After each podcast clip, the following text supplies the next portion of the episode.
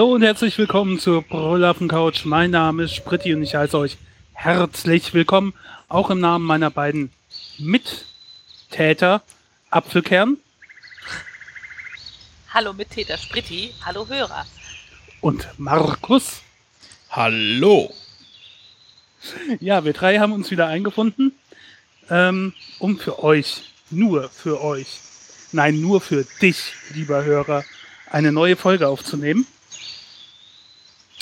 Und ähm, ja, die packen wir auch gleich an.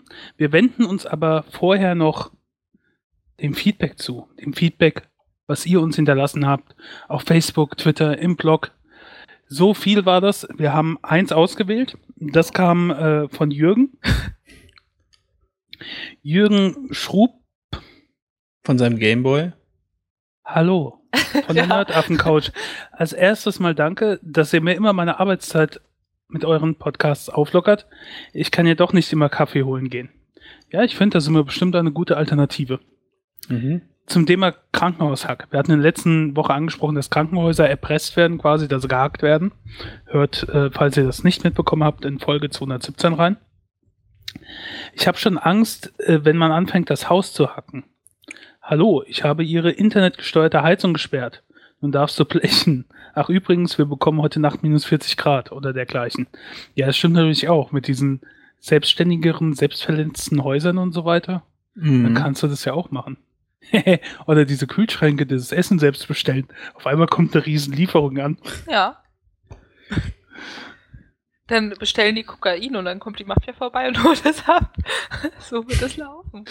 Ja. ähm, an was du immer gleich denkst. äh, und noch was für die Sparte, das gibt es nur in den USA. Ähm, und dann hat er einen Link da reingepostet. Es gab vor kurzem von der NRA den Waffennahen in den USA, also dieser enorm mächtigen Waffenlobby. Ähm, die haben ein Märchenbuch rausgebracht mit äh, Grimm-Märchen unter anderem, also Rotkäppchen und so weiter. Ähm, wo äh, da Waffen drin vorkommen. Also Rotkäppchen erschießt dann den Wolf und da wird den Kindern dann auch beigebracht, wie sie Safety und so weiter machen und sicher mit der Waffe umgehen, wenn sie einen Wolf jagen gehen und so weiter. Ja, das ist enorm absurd. Also sie haben lauter alte Märchen genommen und überall Schusswaffen reingebracht. Damit man die Kinder von Super. klein auf richtig erzieht. Ja. Rapunzel hat sich im Turm verschanzt. Man hat versucht, sie an ihrem langen Haar runterzuziehen. Hat nicht geklappt. Also entwickeln, also wird einem beigebracht, welche Waffe man am besten nimmt, um jemanden aus dem Turm zu schießen. Richtig? So stelle ich mir das vor. So ungefähr, ja. Ja, schon alles sehr absurd in den. USA! USA! USA! Ich habe ja erstmal nach Nerd auf dem Couch gesucht, ob es das vielleicht wirklich gibt als Podcast-Format. Ansonsten, äh, wir sind das doch. Naja, es ging, es ging nerdiger. Naja, gut. Aber ich wenn find's ganz du- gut, dass es nicht so nerdig ist. Nerd Ja. Was? äh, Kommt halt drauf an, was der Nerd, wie du Nerd definierst. Ich meine, in manchen Ja. Sachen sind wir auch extrem nerdig. Wir sind zum Beispiel die, Was kommt jetzt?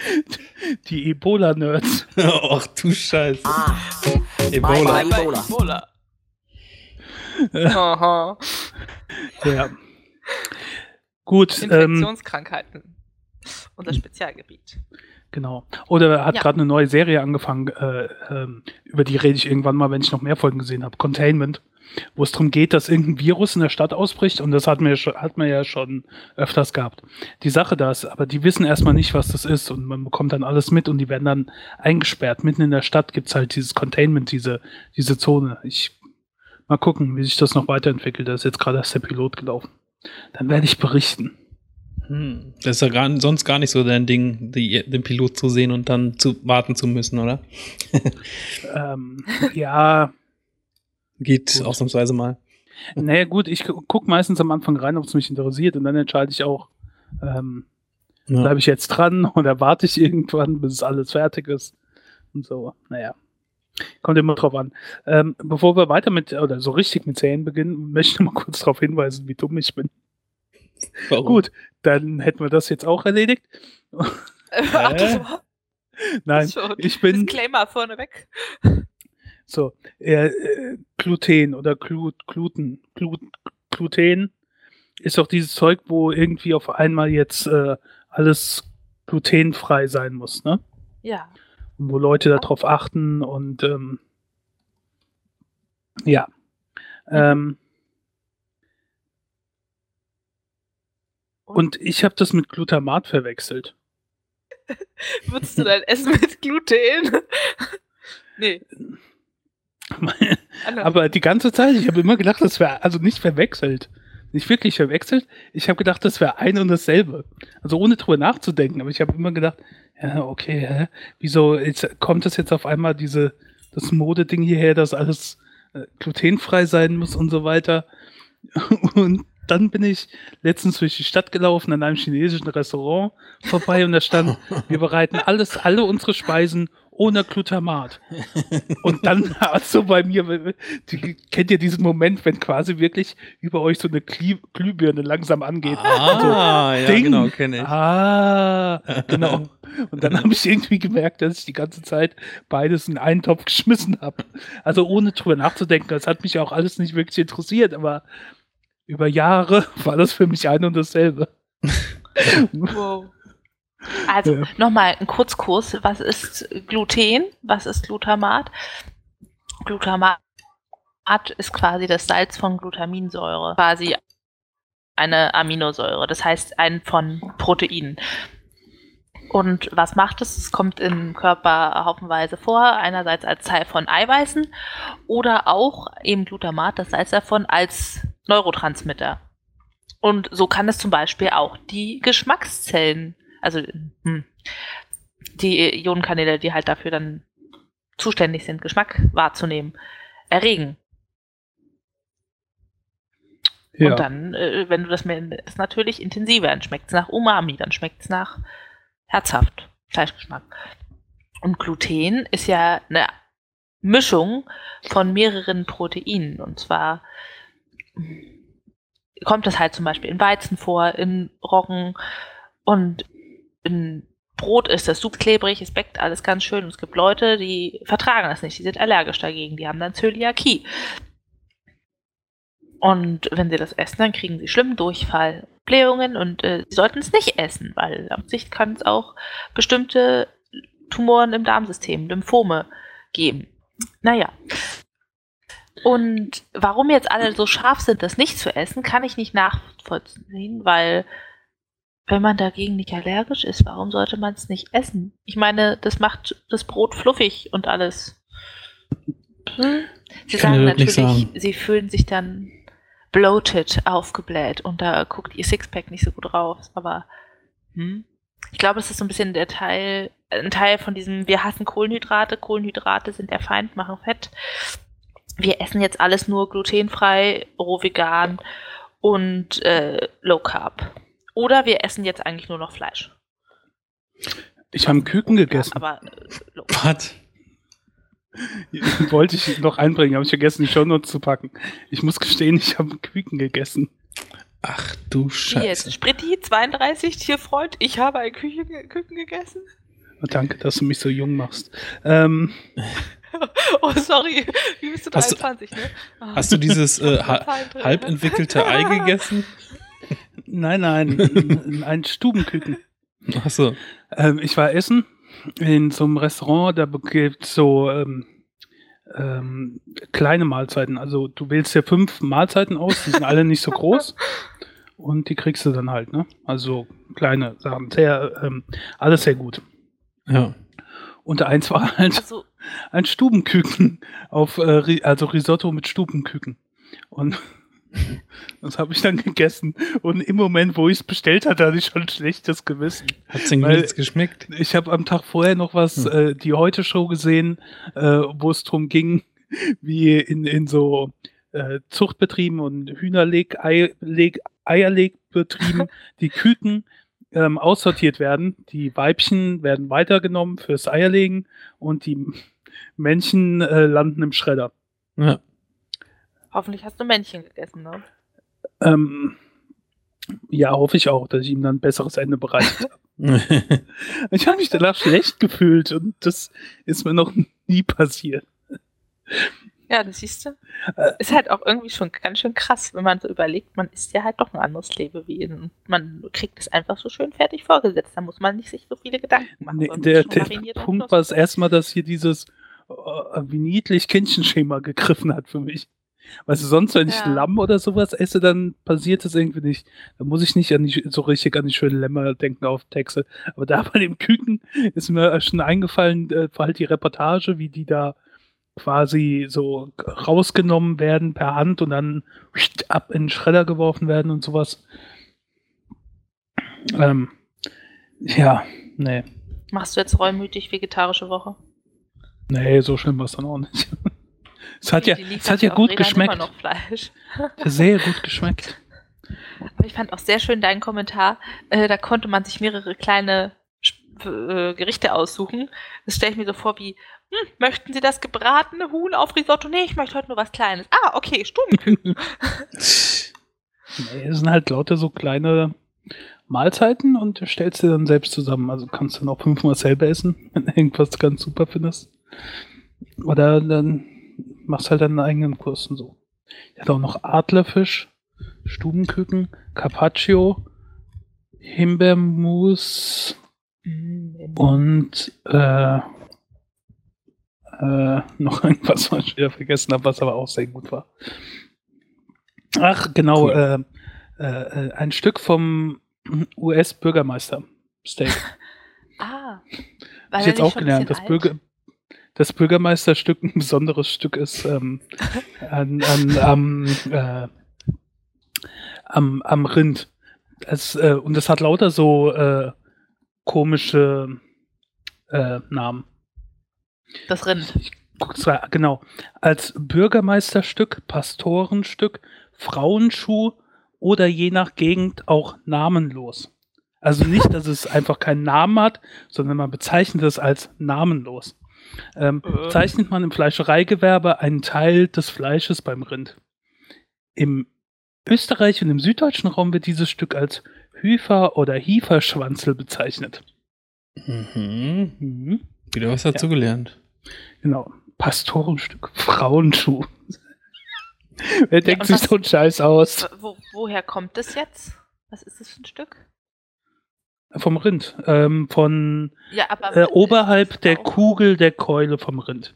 Und ist besonders zart, da es fast ausschließlich aus Muskelfleisch besteht. Okay. Das arme Rind.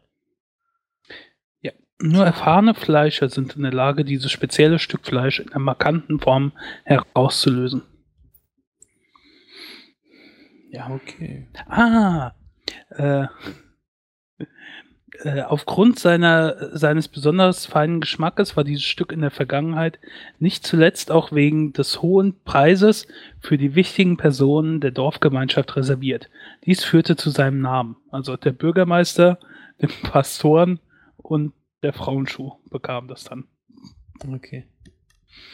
Ja, Richtige Schuh. Brüder auf dem Couch, das Bürgermeisterstück der deutschen Podcast-Welt. oh Gott. Ja. So, Entschuldigung, ich, das, ich wollte das noch erwähnen.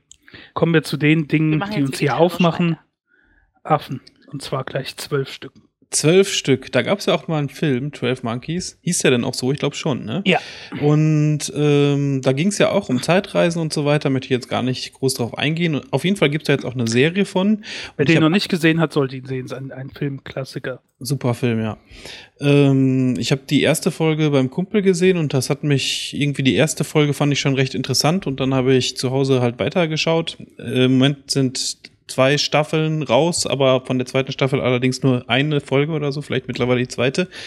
Nee, nur eine. Nur eine, ja. Und ich finde das auf jeden Fall äh, ziemlich gut umgesetzt. Da geht es auf jeden Fall darum, dass jemand von der von 2043 zurück nach 2015 Zeit reist und da dann die Aufgabe hat, eine Seuche zu verhindern, die über 90 Prozent der Menschheit auslöscht und trifft da auf so eine Ärztin, so eine Protagonistin, die auch äh, im Verlauf der Serie noch eine wichtige Rolle, wichtigere Rolle sp spielen soll und da auch häufig dabei ist.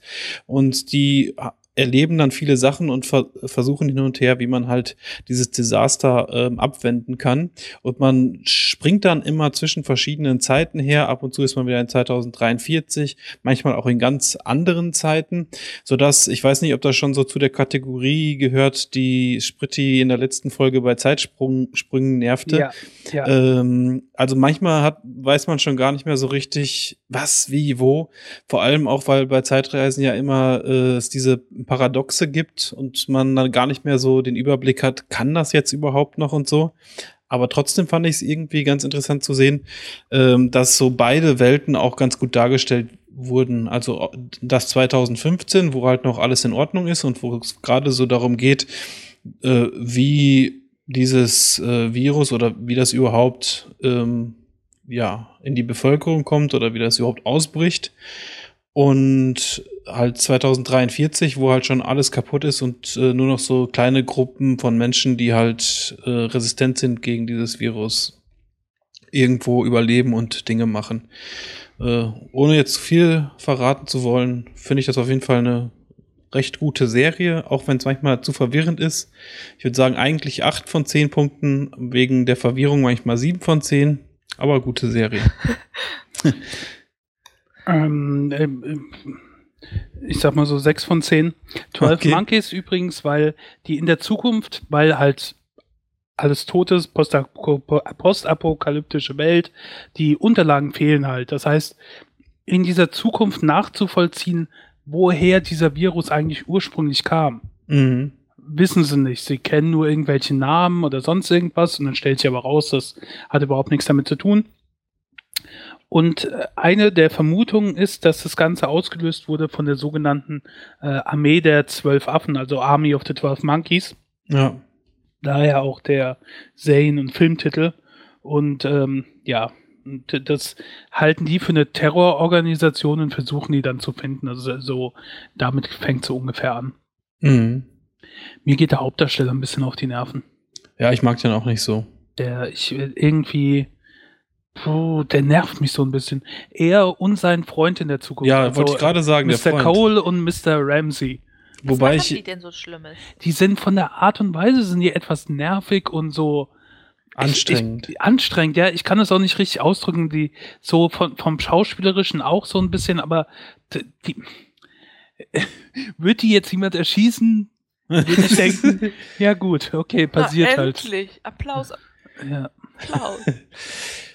Ja, lass die Seuche geschehen, ist mir egal, Hauptsache der Charakter stirbt. nee, aber sonst, äh, es gibt auch, also ein paar fand ich auch ganz gut, zum Beispiel äh, dieser, ähm, dieser Vater da, der den Großkonzern leitet, äh, Pharmazie Ja. und sowas, keine Ahnung, was der macht, und seine Tochter fand ich beide relativ äh, gut gespielt. Seine Tochter im Film gespielt von Johnny Depp. Was? Was? Na, sie, das ist doch die Verrückte, die im Irrenhaus sitzt. Und im Originalfilm 12 Monkeys äh, war Johnny Depp ja im Irrenhaus. Also Ach so, okay. war der Sohn von reichen Eltern. Ja, Also das, was Johnny Depp im Film gespielt hat, wird jetzt halt von ihr gespielt. ja, genau. Und ich fand, sie hat das auch recht gut so gemacht. Sie ist so ein bisschen übercrazy, ähm, so überakzentuiert, aber trotzdem ganz gut.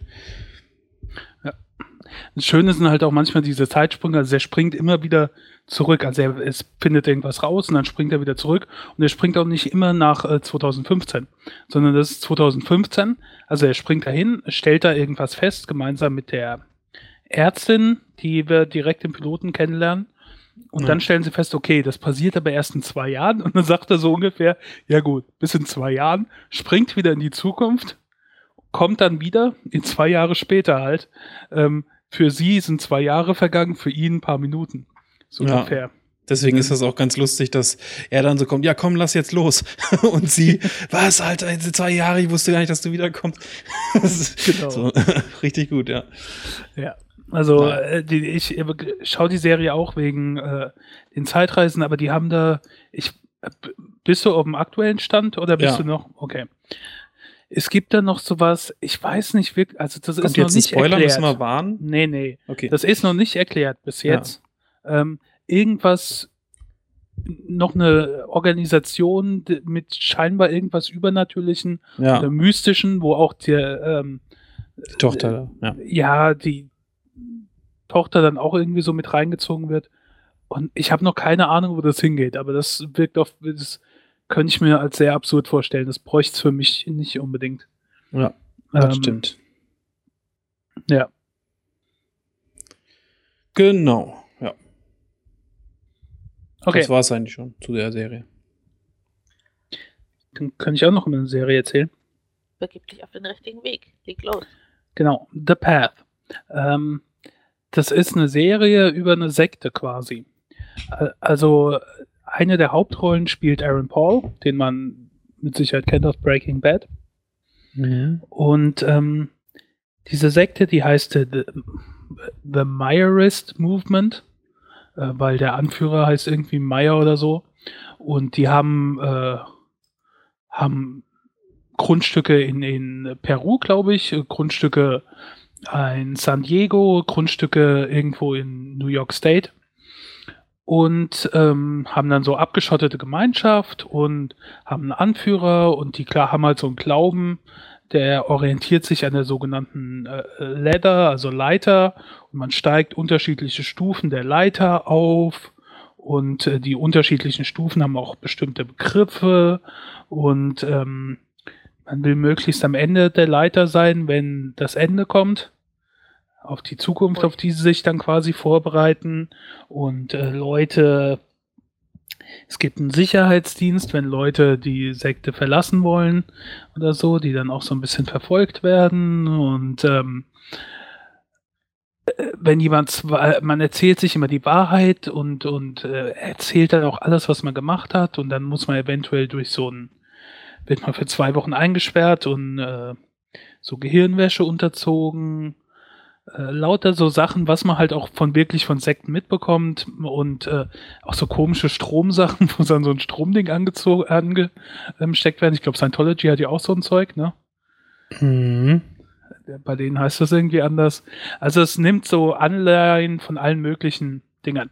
Und wir lernen da halt unterschiedliche Charaktere kennen. Zum Beispiel Aaron Paul. Aaron Paul ist in die Sekte reingekommen irgendwann, hat da seine jetzige Frau kennengelernt. Seine Frau ähm, ist allerdings von Geburt an schon drin, weil ihre Eltern schon in dieser Sekte waren und noch immer sind. Das heißt, wir haben da schon mal unterschiedliche. Der eine kommt rein, die andere ist ja schon immer drin. Sie ist auch eine Stufe über ihm oder zwei Stufen über ihm. Die haben Kinder, Kinder, die da drin sind. Kinder werden so früh wie möglich aus der Schule geholt oder gehen gar nicht in die Schule, sondern werden halt da erzogen, haben natürlich dann einen Teenager-Sohn, der äh, jemand anderes von außerhalb kennenlernt und dann merkt, die sind ja gar nicht so böse, wie das alle sagen. Dann haben wir die ältere Generation, die von Anfang an schon drin ist. Wir haben einen Anführer, der das jetzt übernimmt, weil der eigentliche Anführer äh, äh, gerade dabei ist, das irgendeine heilige Schrift zu schreiben, quasi das Neue Testament und sich dafür zurückgezogen hat. In Wirklichkeit liegt er aber im Koma und es wird geheim gehalten. Und ähm, lauter so Sachen spielen damit rein. Die, es gibt, glaube ich, vier oder fünf Folgen bis jetzt. Ich finde es schon relativ spannend, auch weil das so ein bisschen so hinter die Kulissen wirkt und das alles sehr creepy und unheimlich ist. Und äh, wenn man sieht, wie gehirngewaschen die sind und was für ein Scheiß die glauben und erzählen. Und wenn du dir halt denkst, das ist halt wirklich aus dem richtigen Leben genommen. Es gibt halt wirklich diese Sekten und diese, diese Kirchen und so weiter, wo das nicht alles vielleicht in der geballten Form, aber so einzelne Sachen, die du für absurd hältst, die kommen halt wirklich wo, so vor. Und das ähm, ist beängstigend in gewisser Ja. Art und Weise. Ja. Absolut. Und leben die so ein bisschen modern oder sind die Ja, ja, nee, die sind- mit kein Strom und Nee, nee, alles? die, die haben, äh, aber die leben halt so ein bisschen abgeschottet. Also wie gesagt, die haben ihr eigenes Gelände, wo sie, also nicht alles, leben auch welche außerhalb vom Gelände, aber die haben dann auch Häuser und äh, ihre eigene Wasser- und Stromversorgung und bauen da ihr Gemüse oder was weiß ich an und so weiter. Aber die haben schon Strom und, äh, und sonstige Sachen. Ähm, aber sie leben halt Womit schon ein bisschen abgeschottet. Äh, Gerade am überlegen, weiß ich nicht. Nee, ich glaube, da war keine Szene drin mit Rasieren. Ich achte auf so Sachen, ja. Schlecht. ja. Ich habe Ich achte auch immer auf Strickszenen. ja, an den Facebook-Gruppen, wo ich bin, da werden dann auch immer Screenshots gemacht, dann wird geguckt, erkennen wir, was das für ein Rasierer ist, was das für ein Pinsel ist und so weiter. Ist das ein Alter oder ist das schon, äh, ist das was Neues? Jetzt kommen die auch wieder mit so alten Sachen zurück. Ja, wie auch immer, da nicht. ähm, ja, das ist halt, also ich weiß nicht, ich finde es gut, ich finde es interessant. Ähm, vor allen Dingen, ich, ich mag halt sowas, wenn es mal ungewohntere Sachen sind, ne? Also ich meine, wir haben zigtausend Polizeiserien und sonst irgendwas, da kann man nicht, nicht wirklich was Innovatives oder so erwarten. Aber das finde ich in gewisser Weise dann schon interessant, weil das ein Setting ist, äh, ja, was man nicht so oft hat. Ja. Ich weiß noch nicht, wie ich das bewerte. Wie gesagt, die ist noch nicht so lang gelaufen, es sind vier oder fünf Folgen, deswegen möchte ich ja jetzt noch, würde ich halt schon lieber eine ganze Staffel mal abwarten, bis ich da eine Bewertung für abgebe. Aber bis jetzt ist es interessant. Also ich schaue es auf jeden Fall weiter. Es ist also momentan auf der positiven Bananenseite. Ja, guter Auf Tipp. der positiven Werde ich mir- Bananenseite. Bestimmt auch mal ansehen. Oh, Outsiders, Ach ja. über das muss ich auch irgendwann demnächst reden. Das geht in eine ähnliche Richtung. Das, das dreht sich um so Hillbillies in, in den Bergen, die vertrieben werden sollen. Oh Gott. Ja, ja. Das ist ähm, irgendwann demnächst. Jetzt reden wir aber erstmal über ein neues Ähnliches Netzwerk. Ja, Eigentlich sind das ja auch so ein bisschen so Outsider, die in ihren Bergen leben und denken, wenn sie was ganz stark verdünnen, dann wirkt es stärker. Nein. Also sie leben nicht immer in Bergen, das ist natürlich Quatsch. Aber das mit dem Verdünnen stimmt. Und zwar gibt es ein neues Netzwerk, das über Homöopathie informieren soll. Und äh, halt Welches man nehmen soll? Nein, aber Nein. was, was gute Nein, Anwendungen sind. nein, nein. Also es geht so ein bisschen neutraler um Informationen. Was macht das? Was gibt es da für Widersprüche?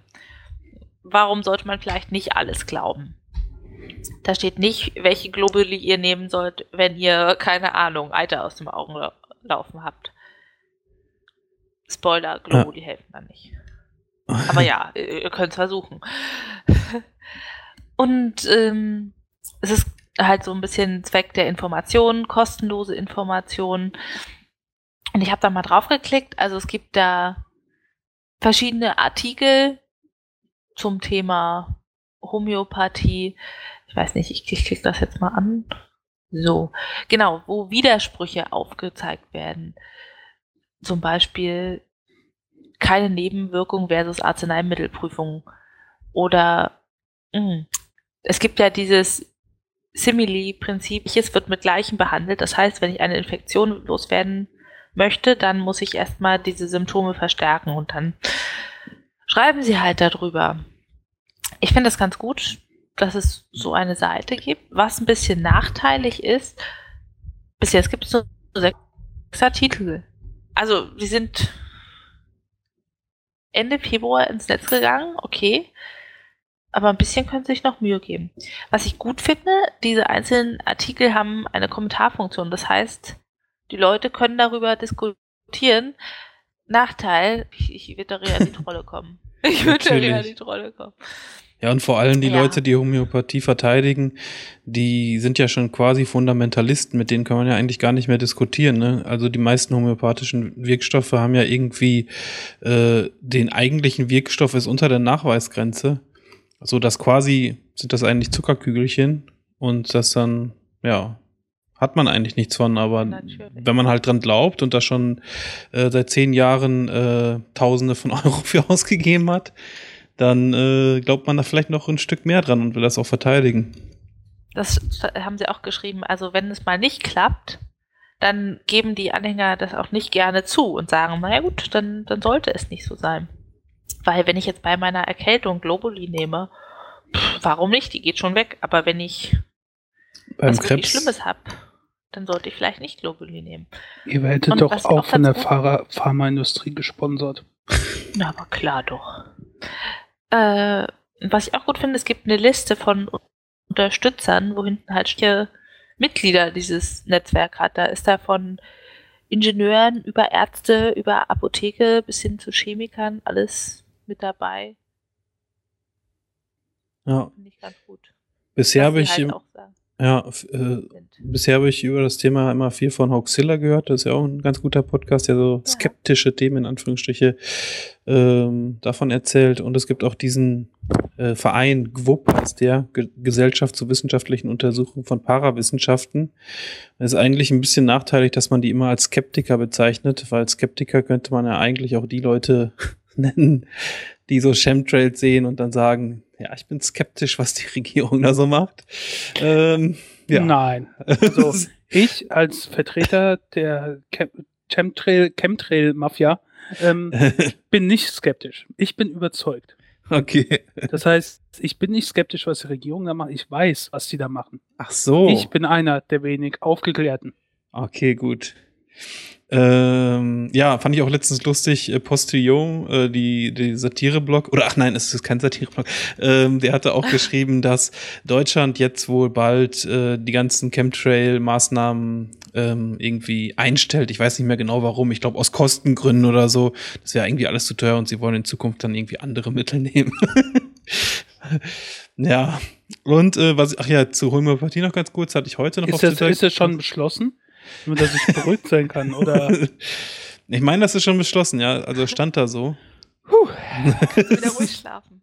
Ja. unser Äh, Kampf hat sich ausgezahlt. Äh, Ja, Spritti ist äh, jeden, jeden Mittwoch ist er beim Chemtrail, Chemtrail äh, äh, Stammtisch Mainz. Natürlich. es gibt hier sogar einen Einlass Münster. nur mit Aluhut. Nochmal äh, kurz zur Homöopathie. Da hatte ich heute noch auf Twitter gelesen, dass es wohl ein Urteil gab, was gestern oder heute, glaube ich, sogar gesprochen wurde, dass äh, zwei Homöopathie-Hersteller, sagt man das, keine Ahnung, ähm, verklagt wurden, weil sie gewisse Versprechen als Werbung gemacht hatten. Und das wurde jetzt von einem Gericht wohl un unterbunden. Die hatten da so, ich weiß jetzt nicht, ob ich das so schnell finde, ähm, sie hatten halt irgendwie abschwellend und ir irgendwelche Produktinfos hatten sie da gegeben und das dürfen sie jetzt in Zukunft nicht mehr so sagen, wie das ist. Weil es kein Arzneimittel ist. Ja, die hatten da zum Beispiel auch äh, vermittelt Ruhe und Gelassenheit und äh, keine Ahnung. Also ich finde es jetzt leider nicht so schnell wieder, was da jetzt genau stand, ist mir jetzt nur gerade eingefallen.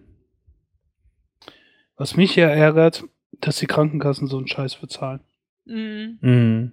Weil das ärgert mich wirklich, weil ähm, mir hat jetzt letztens jemand was erzählt über oh, irgend so japanische Entspannung, ne, asiatische Entspannungszeug.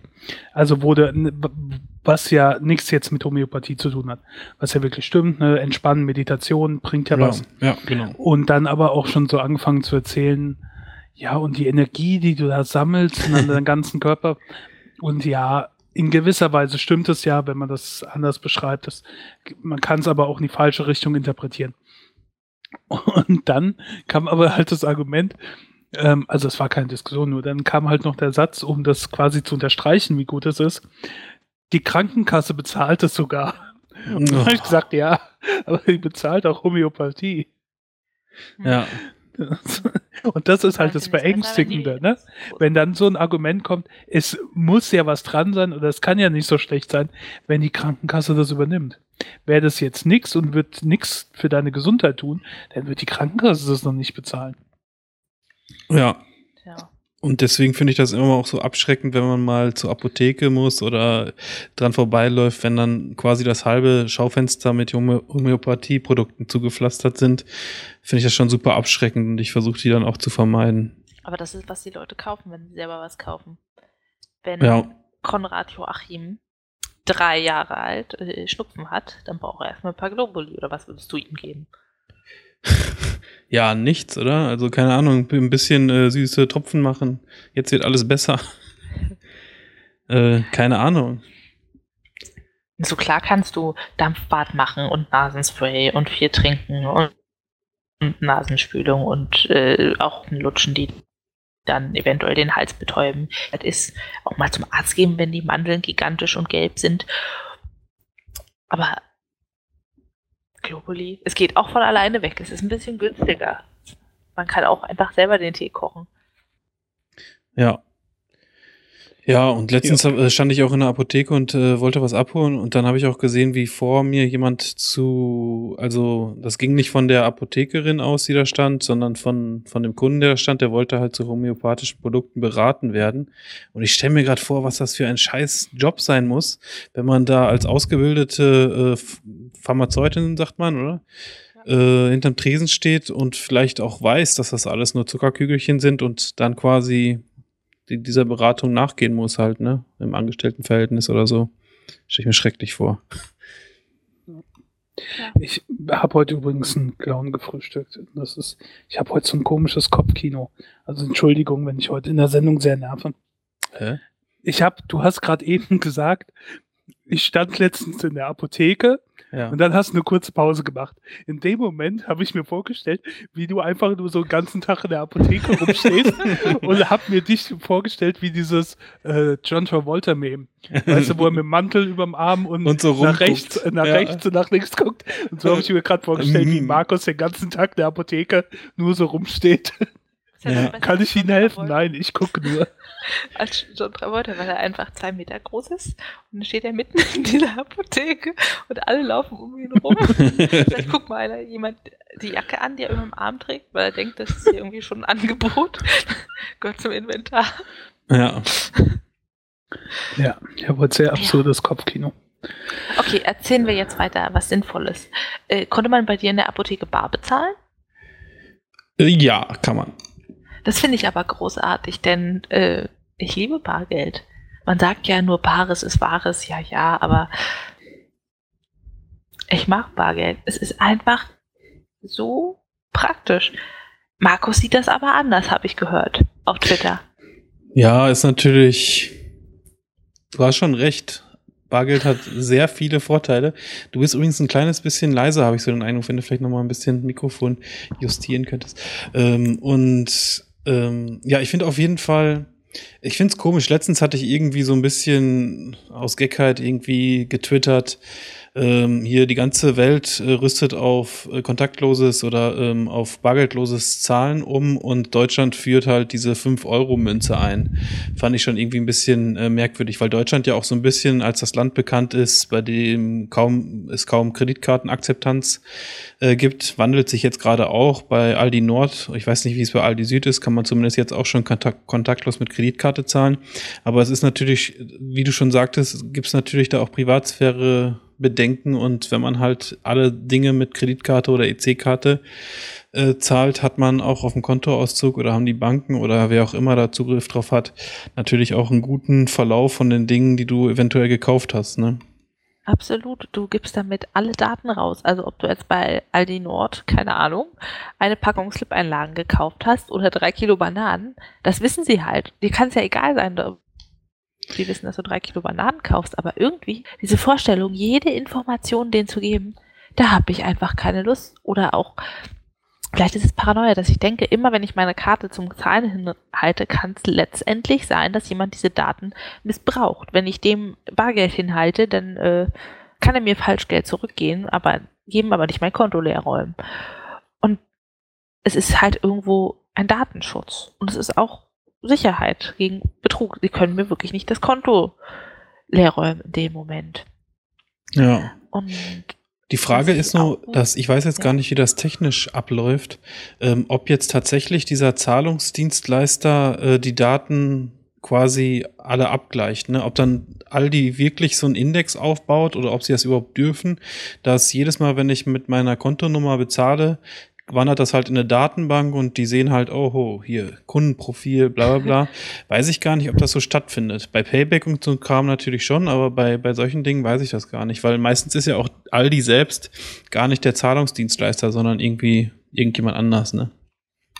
na gut, dann speichert Aldi halt nicht, dass du 10 Kilo Bananen im Monat kaufst, dann weiß aber trotzdem deine Bank, oh, der geht aber jede Woche dreimal zu Aldi. Ja, genau, ja.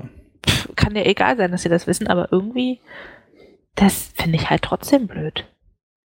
Stell dir mal vor, du gehst in den Sexshop, da würdest du doch auch bar bezahlen, oder? Ja, aber ich weiß aus Ich weiß, dass da meistens bei solchen Etablissements äh, nicht Sexshop auf der Kreditkartenrechnung steht, sondern äh, irgendwie Dingsbums GmbH oder sowas. Bums, ähm, Handels GmbH. Genau. Ja. Äh. Was ich auch gut finde, es hilft dir einfach deine Ausgaben im Blick zu behalten, wenn du mit Bargeld bezahlst. Wenn du dir, keine Ahnung, am Anfang der Woche 50 Euro reinpackst und guckst, wie lange hält das? Wohin Das verschwindet das? Und mit der Kreditkarte, die wischst du halt drüber. Du siehst es nicht, es tut nicht weh und dann wunderst du dich, wo die ganzen Abrechnungen herkommen. Konto. Ja, obwohl sich das auch schon so ein kleines bisschen ändert, zumindest bei mir, wenn ich äh, kontaktlos mit Kreditkarte zahle oder auch allgemein, dann ist das bei mir, dass ich sofort ähm, eine Push-Nachricht kriege. Also bei Aldi an der Kasse bezahlt, ping, ne? Und äh, das und die Verfügbarkeit sofort aufs Konto zu gucken, so innerhalb von wenigen Sekunden, wenn man will, macht das alles schon auch ein bisschen übersichtlicher als so, wie es früher mal war, dass man irgendwie einmal im Monat oder dann, wann die Bank einem die Kontoauszüge zuschickt, äh, zur Bank geht und äh, da gar nicht so richtig die Über den Überblick hat von den äh, 50 Blättern Kontoauszug oder so, ne? Ja. Also ist schon ein bisschen besser geworden, aber Bargeld äh, ist da schon noch besser, das stimmt schon. Aber es ist halt also- Gibst, Was, ja? gibst du, na, sag mal, was du willst. Das wäre ein bisschen neuer Punkt bei mir. Ach so, ähm, was wollte ich denn jetzt sagen? Ach so, ja, äh, so Bargeld an sich stört halt immer das Kleingeld zurückzukriegen und ich habe irgendwie auch keine Lust, so ein äh, Oma an der Kasse Typ zu sein, weißt du, so, so Moment, äh, 8,64 Euro, ah ja, hier habe ich noch 20, noch, ah ja, noch 20, noch 10. Oh. also, Ein bisschen kann ich ja. das verstehen. Ja. Also da finde ich gut die Lösung, die zum Beispiel auch auf Texel herrscht, äh, Texel, unser Lieb, dass sie einfach das ganz kleine Kleingeld abgeschafft haben. Da Ja. ist nichts mehr mit äh, 64, sondern es ist einfach 60. Das äh, schenkt der Oma schon mal eine halbe Minute.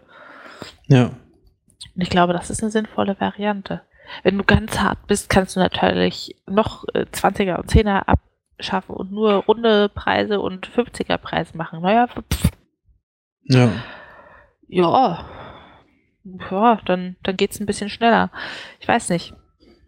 Aber deshalb kein Bargeld. Ich stelle mir auch vor, wenn man mal Kinder hat, gibt man denen dann eine Taschengeldkreditkarte? Ich, ich kenne das immer mit, du kriegst hier eine Mark, fünf Mark, irgendwas. Fälschungssicher mit äh, blauem Ring. Und dann muss man damit klarkommen.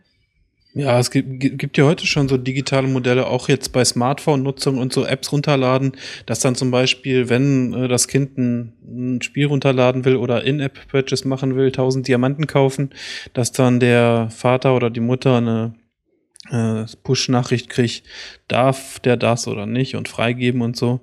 Und solche Dinge könnte es vielleicht auch geben. Jetzt zwar nicht dann im Laden zahlen. Moment, mein Vater muss das noch eben äh, bestätigen. Aber dass man vielleicht da auch digital so Kontingente freigeben kann, könnte ich mir schon vorstellen. Hm. Es gibt da bestimmt eine Menge bequeme Lösungen, aber es wird immer darauf hinauslaufen, dass äh, elektronische Transaktionen eigentlich weniger Freiheit bedeuten, weil Bargeld kann man so gut wie nicht nachvollziehen, wo das hinfließt. Aber das hat natürlich auch dann großes äh, Missbrauchspotenzial, ne? Geldwäsche und solche Dinge Ja. halt. Und ist halt die Frage, ob man das so unterbinden will, dadurch, dass man halt kaum noch Bargeldzahlung hat, oder ob man halt die Freiheit, den, den Bürgern die Freiheit lassen will, Bargeldzahlungen zu machen, auch sehr hohe zum Beispiel. Also ich werde auf die auch. Straße gehen, wenn Bargeldzahlungen verboten werden. Ich habe das ja schon öfters hier in der Sendung erzählt. Ich habe in meinem Leben noch nicht äh, mit einer Kreditkarte bezahlt. Ich habe noch nie eine besessen. Ich habe einmal in meinem ganzen Leben mit meiner Bankkarte bezahlt. Ansonsten immer bar. Das ist hart. Okay, also ich hätte gesagt, ich komme auch mit dir auf die Straße, aber so hardcore bin ich nicht. Ehrlich gesagt, ich habe Ich habe nicht mal eine Ahnung, wie das Karte. funktioniert. Ich werde völlig eigentlich aufgeschmissen. Und zwar, wenn du im Ausland reist, da brauchst du eine. Du kannst bestimmte Dinge einfach nicht buchen ohne. Da kannst du dein, deine Unterkunft nicht buchen, deinen Flug nicht buchen, diverse Sachen. Und diese Freiheit möchte ich doch schon haben, das zu machen. Im Alltag benutze ich die aber einfach nicht, weil doch zum Geld abheben, weil es damit kostenlos ist. Aber zum Bezahlen, Warum sollte ich? Ich hebe Geld ab und dann bezahle ich damit. Fertig. Also ich muss schon sagen, die Bequemlichkeit, die siegt teilweise ein bisschen, finde ich. Weil gerade jetzt mit den kontaktlosen Zahlen, dann kann man einfach eigentlich ohne Portemonnaie, sag ich mal, wenn es jetzt nicht so weit weg ist, ne, oder wenn man halt mal eben rüberspringen kann in den Supermarkt in der Nähe, weiß ich ja nicht, ob das bei euch so ist. Bei mir ist das so, dass ein Aldi quasi direkt gegenüber ist. Einfach äh, Karte in die Ah. Tasche und dann irgendwas aufs Band legen. Und die haben auch keine Mindestzahlgrenze oder so, kannst du auch 2,50 Euro bezahlen. Und dann sagst du halt mit Karte und macht einmal Piep und bist fertig. Muss noch nicht mal eine PIN eingeben, ne? Also bis 20 Euro muss man keine PIN eingeben, glaube ich, bei mir. Äh, Du, und dann ist man. Das Missbrauchspotenzial? Hm? Du, das das Missbrauchspotenzial? Ja, klar ist das. Also wenn du die 20 Karte Euro verlierst, hast du quasi äh, sofort ein Risiko, dann diese 20 Euro wegzuhaben. Äh, ich glaube, man kann nicht mehrere 20 Euro Zahlungen sofort hintereinander oder das ist irgendwie so ein bisschen gedeckelt. Und meistens gibt's ja auch noch bei den Kreditkartenbetreibern irgendwie, äh, sag ich mal, so ein so, so dass Missbräuche, wenn man es schnell genug meldet, auch wieder zurückerstattet werden und so weiter. Aber ähm, so viel kann man, also wenn man den PIN nicht weiß, kann man da jetzt, glaube ich, nicht mitmachen, weil ganz früher war es ja, glaube ich, bei Kreditkarten noch so, dass man dieses Ratsch-Ratsch machen konnte. Spritti weiß es bestimmt. ah ne, der hat's ja noch nicht gemacht. Nee. Äh, dieses äh, Ratsch-Ratsch und da gab's ja quasi keine elektronische Überprüfung. Ach so, ja, das, das, also ich habe es schon gesehen. Ist ja. Ja. jetzt nicht so, dass ich das nicht wahrnehme. äh, genau, da gab's ja quasi keine elektronische Überprüfung. Äh, hat der Kunde, der da gerade mit der Kreditkarte zahlt, überhaupt Geld? Und da war es, glaube ich, noch mit Kreditkartenbetrug noch ein bisschen einfacher, glaube ich. Ja, oder ich stelle mir vor, wenn man online was kauft, dann braucht man ja auch nur die Nummer Ja. und die Prüfnummer alle hinten drauf. Jo, das Beste ist, äh, kennst du das zufällig auf Twitter? Da kommt manchmal so ein Artikel, wo so Teens, äh, so mit 16 oder 18 oder so, ähm, bei Twitter ihre neue Kreditkarte posten. Yeah, meine neue Kreditkarte mit eigenem Logo und eigenem Beschriftung oder sowas, ne? Und halt Vorderseite und Rückseite und damit alle Daten, die man zum Zahlen braucht. Super! Dumm. Also ma- manchmal gibt es ja auch Verified by Visa. Habe ich zum, also ich habe eine anscheinend Visa-Kreditkarte. Mhm. Und dann muss man doch was Zusätzliches eingeben. Das finde ich ja ganz sinnvoll, aber es kommt auch nicht immer. Ja. denke ich immer so, naja, wie sicher ist das jetzt, wenn ich meine Karte wo liegen lasse? Dann holt sie sich vielleicht bargeldlos bei Aldi und dann räumen sie Hm. mal die Online-Shops leer. Toll. Ja, wie gesagt, ich glaube, da gibt's so auch hier äh, Missbrauch-Team und sowas, keine Ahnung, wie man das da äh, nennt. Äh, ist wahrscheinlich der Name. Wie nennt man das? Äh, keine Ahnung. ähm, dass man da halt, äh, wenn man innerhalb einer gewissen Frist anruft, dass man da zumindest so ein bisschen aus dem Schneider ist. Sperrhotline. Sperrhotline, genau. Äh, sowas. Könnte Und, dir mit Bargeld nicht passieren. ja, stimmt. Also wenn ich mein, mein Bargeld verliere, ist auch nicht toll. Aber dann weiß ich, dass ich das restliche Bargeld trotzdem für mich behalten kann. Ja, aber Dass zumindest ist ähm, das ähm, Überfallrisiko, klar, es kann immer noch jemand vor dir stellen, gib mir all dein Geld und so, keine Ahnung, gib mir dein Portemonnaie. Und dann hast du da vielleicht als nur Bargeldzahler sehr relativ viel Geld drin. Und wenn du das nicht hast, dann hast du vielleicht weniger Geld drin. Und meistens ist dann die Hürde zur, ähm, zum Kidnappen und zum äh, Geldautomat schleppen, glaube ich, zu hoch. Weiß ich nicht. Aber äh, dann hat man zumindest vielleicht im Fall einer, eines Diebstahls, eines Raubs ähm, höhere Chancen, dass man nicht ganz so viel Kohle los ist. Weiß ich nicht. Deine Eltern haben dir echt nichts beigebracht, oder? Also wenn man mehr Geld bei sich führt, weil man sagt, ich gehe heute einkaufen und ich gehe ins Elektrofachgeschäft und brauche einen Toaster, einen Wasserkocher und einen DVD-Player, dann stecke ich mein Geld doch nicht alles in ein Portemonnaie, sondern die linke Hosentasche, eins in die rechte Hosentasche, eins hier in die Tasche und da und da. Oder Ach, das wissen doch die Gangster da alle, die ziehen dich aus dann und dann Na, die- weg. Die kennen sich nicht mehr mit Bargeld aus, die Gangster. ja. Das macht man doch auch auf Reisen, wenn man also zum Beispiel ins EU-Ausland fährt und nicht Geld tauschen muss und das dann abhebt in der Fremdwährung. ja. Da steckt man sich das auch eins in die Socken und das andere in mein Buch, in den Koffer. Ne? Ja. Ja, ein Ding ist mir so eingefallen, Kreditkarten haben natürlich auch ein hohes Risiko zur Verschuldung. Ne? Also ich zum Beispiel habe jetzt eine Prepaid-Kreditkarte, dass ich nicht äh, über mehr verfügen kann, als auf diesem speziellen Kreditkartenkonto drauf ist. Aber äh, gerade bei Ju Jugendlichen, die kriegen ja oft schon diese, es gibt da, weiß nicht, verschiedene Unternehmen, Barclaycard, weiß ich jetzt so, ich weiß, gibt sicherlich auch eine andere, fallen mir jetzt gerade nicht ein, wo man schon, sag ich mal, mit 18, 19, wenn man irgendwo, keine Ahnung, äh, einen Aushilfsjob hat oder so, gleich schon irgendwie einen 3000 Euro Kredit kriegt und das auch alles ausgeben kann. Und gerade wenn man jung ist, macht man sowas vielleicht auch. Und da muss man echt aufpassen, finde ich. Ja gut, aber dann holst du dir halt noch eine zweite Kreditkarte. ja, so ist äh, das ist die Strategie in Amerika. Ja. noch nie eine Kreditkarte besessen und schon Profi. Ja, ne, das weiß ich halt aus US-Serien, weil das halt in den USA ja wirklich so stimmt, dass sie dann mehrere Kreditkarten haben und dann untereinander quasi die Schulden sich decken. Also die holen dann die dritte Kreditkarte, um die Schulden von der zweiten zu decken und die zweite ist da, um die Schulden von der ersten zu decken. Ja. Und so, so ähm, äh, äh, ist halt die ganze Kreditkartenblase da geplatzt. Ja, das ist eine Logik, die sich mir irgendwie nicht erschließt. Was ich mich jetzt aber frage, Spritti, wenn du in den Urlaub fährst und nicht nach Texel fährst, sondern in ein Land, wo es keinen Euro gibt, hebst du dann mit der Karte auch am Automaten Geld ab oder, oder tauschst du vorher zu Hause in der Wechselstube dein Bargeld? Ähm, kommt drauf an. Oder äh, Traveler-Checks oder so. Was sind denn Traveler-Checks? Ähm, die kannst du kannst mit Wert ausstatten und dann gehst du vor Ort in eine Bank und kriegst dann das Geld ausgezahlt dort von der Bank. Ist dann manchmal ein bisschen günstiger, zum Beispiel als ich in den USA war, habe ich das gemacht. Ja, ich habe USA ohne Kreditkarte geschafft. Krass. Wow. Okay, das ist schon echt ziemlich cool. Ja, und was ich auch, also ich am weiß, Anfang habe ich. Ich weiß übrigens, irgendwann muss ich diesen Schritt dann wohl gehen. Aber ich habe ich es noch nicht gebraucht. Also es ist ganz, ganz selten. Ab und zu, wenn ich online mal was äh, Bestimmtes wollte, wo du nur mit Kreditkarte bezahlen konntest.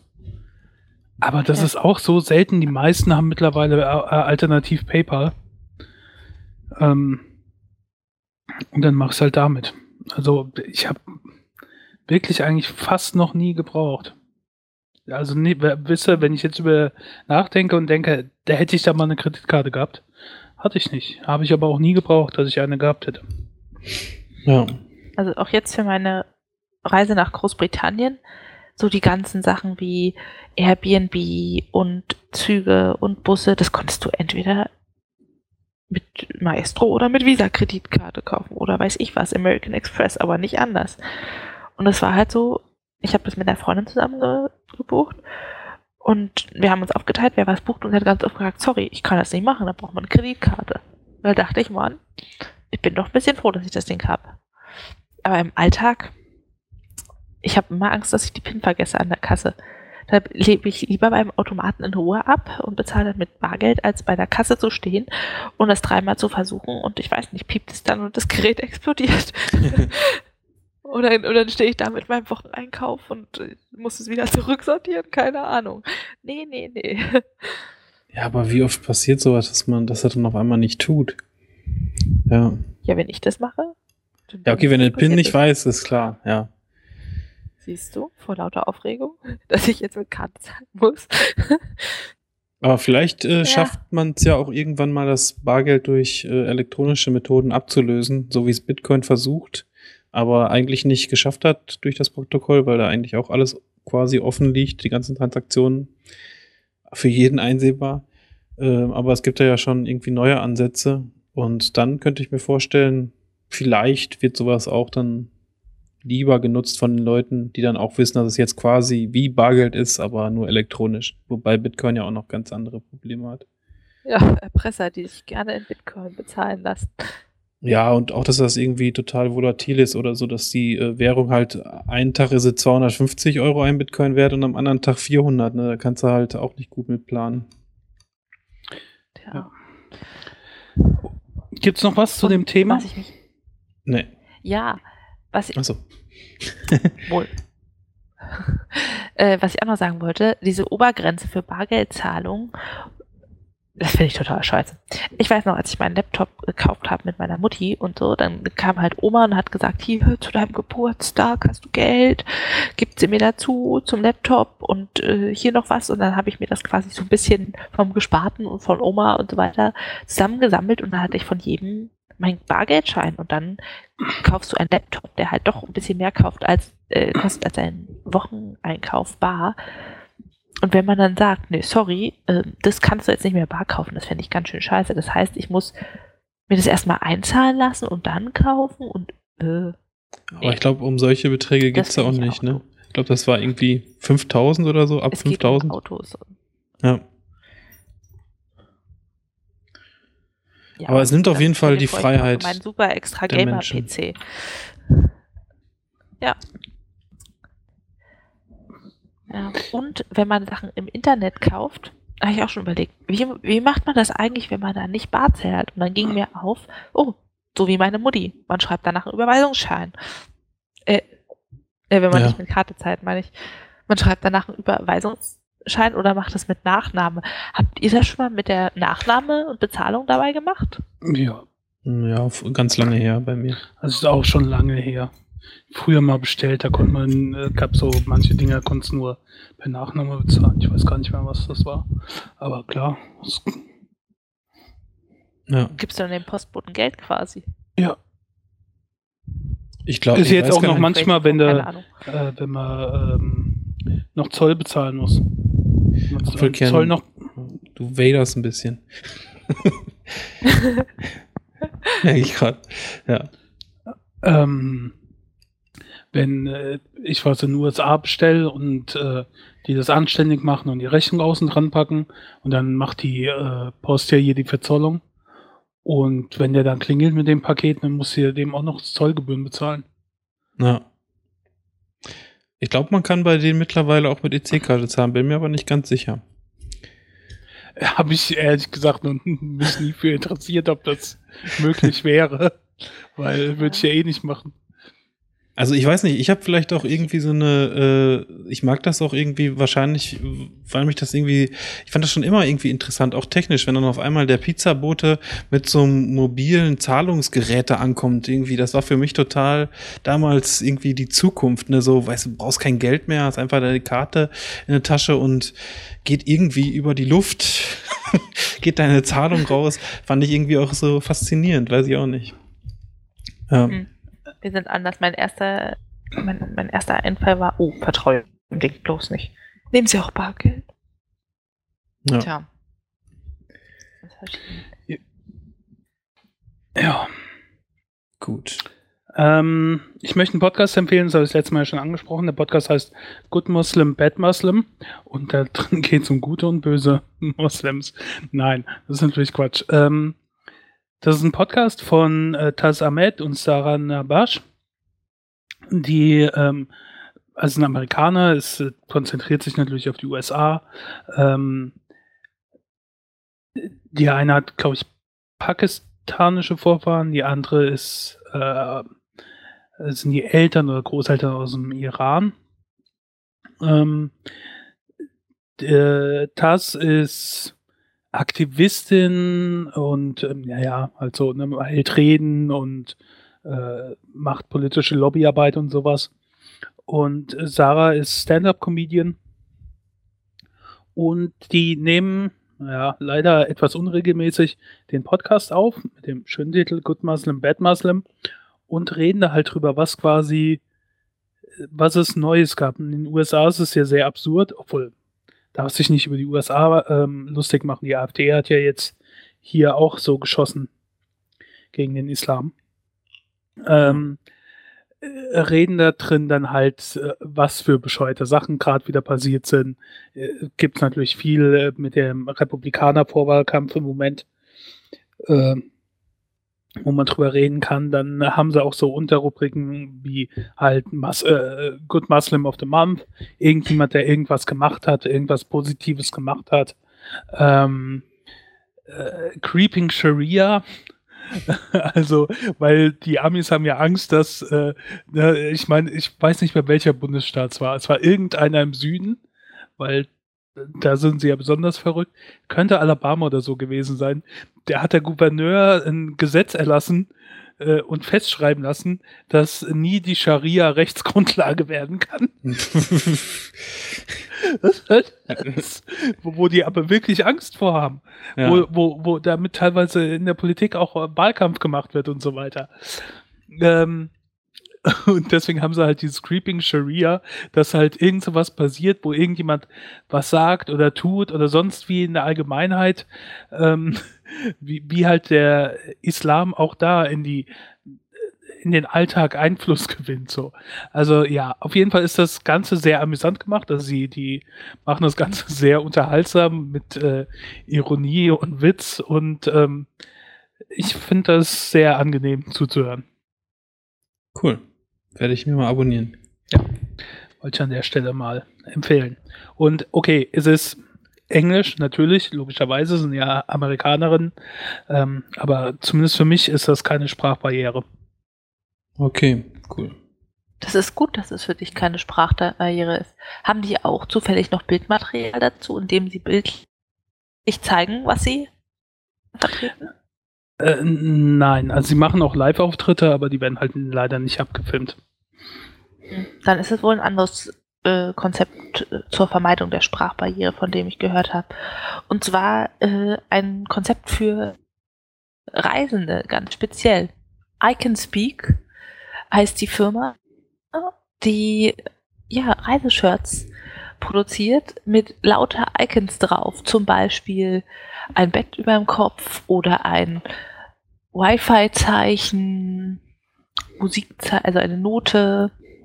Das haben wir noch ein Werkzeugzeichen, ein Buchzeichen, Feuerzeichen, Bahnzeichen, Autozeichen.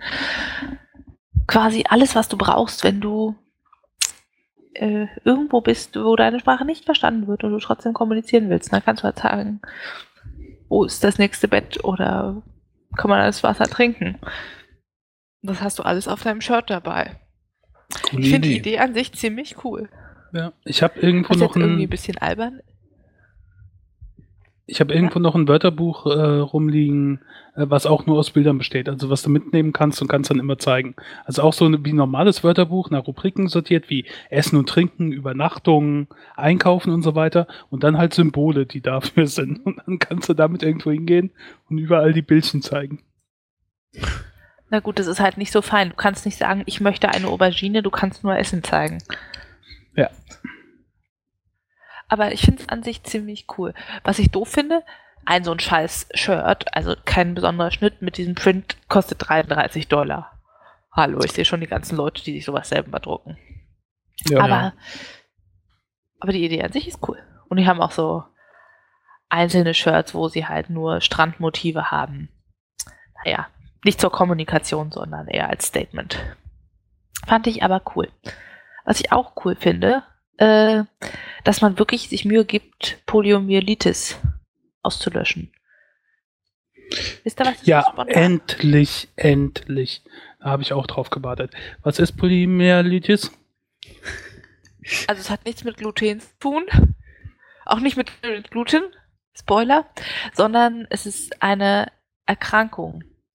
Und zwar eine Erkrankung, die die Nerven schädigt. Also es ist eine Viruserkrankung. Man kann sich daran prima anstecken, fäkal, oral. Und äh, das, was halt so die große Nebenwirkung ist, sind Lähmung, Kinderlähmung ist Poliomyelitis. Wahrscheinlich seid ihr alle dagegen geimpft und das ist großartig. So Nee, Anfang meine- Sag meine- das doch. Mein, mein, ja. meine Eltern glauben nicht so an ähm, Impfungen. Oh, boah, Spritti. Globuli. Chemtrails Chemtrails haben mich wieder verrückt gemacht. Du. Oh Gott, meine Eltern glauben an die Impfungen. Ich bin geimpft. Ich weiß zwar nicht gegen was, aber ich bin ziemlich sicher gegen äh, Kinderlähmung geimpft. Das reicht. Genau, das gab es ziemlich lange als Schluckimpfung auf dem Zuckerstückchen. Ne? Ne?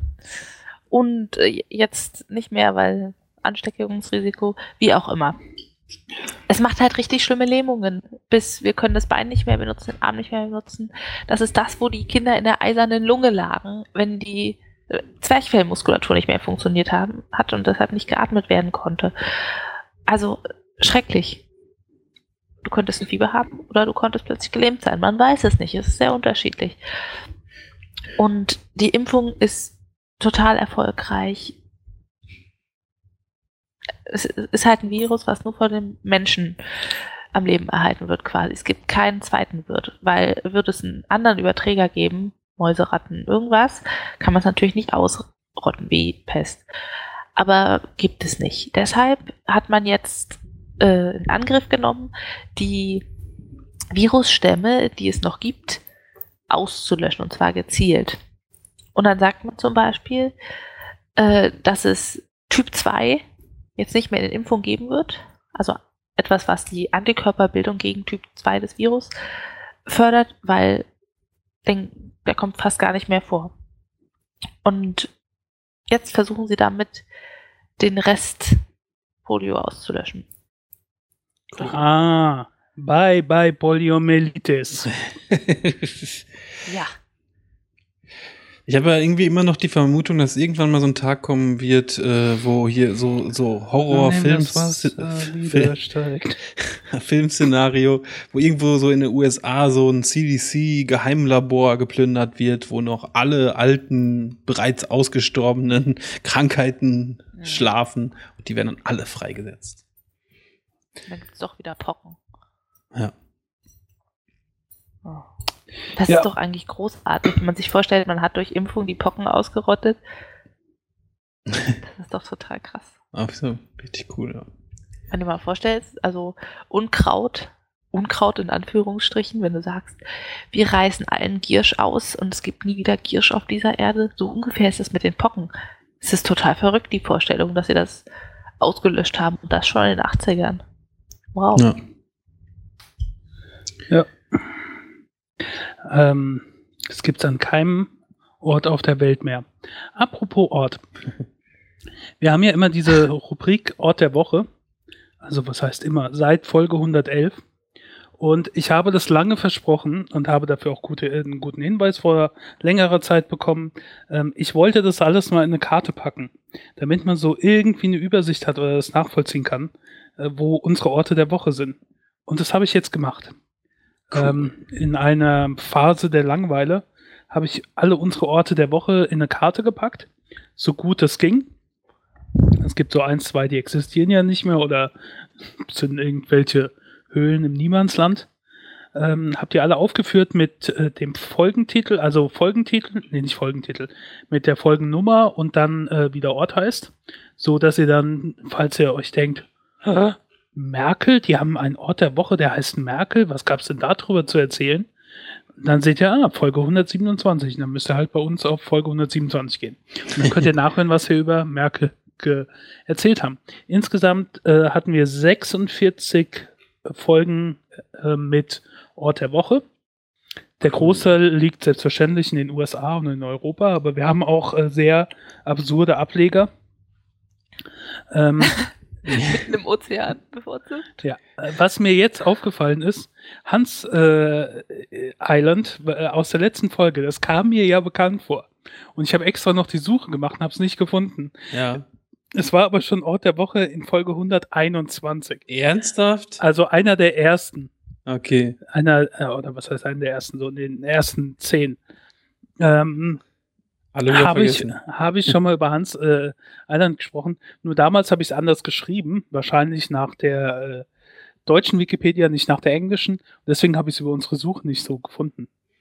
ähm, ja, ist mir jetzt aufgefallen, als ich das durchgegangen bin. Aber ich denke mal, das ist ja ähm, knapp 100 Folgen her gewesen. Das werden die meisten anderen Hörer auch schon wieder vergessen haben. Ähm, ja, und es gab eine Folge, äh, und zwar Folge 131 mit zwei Orten der Woche. Das war die Folge, da war Y-Ort der Woche. und ich habe über beide Orte mit dem Namen Y gesprochen. Also wie gesagt, die ähm, Insel werden wir verlinken und vielleicht auch sonst irgendwo die Insel, die äh, ähm, Karte, da kann man alles anklicken und man kann sich so eine Liste auch anschauen, wo das alles aufgeführt ist. Und ich versuche das dann immer aktuell zu halten, wenn ich einen neuen Ort der Woche habe. Und jetzt bin ich auch motiviert, so bestimmte Niemandsländer wie zum Beispiel ähm, Asien. Asien habe ich bis jetzt nur an der Küste, aber nichts äh, drin in Asien. Selbst zum Beispiel. Da würde ich jetzt gerne einen neuen Ort der Woche und sowas.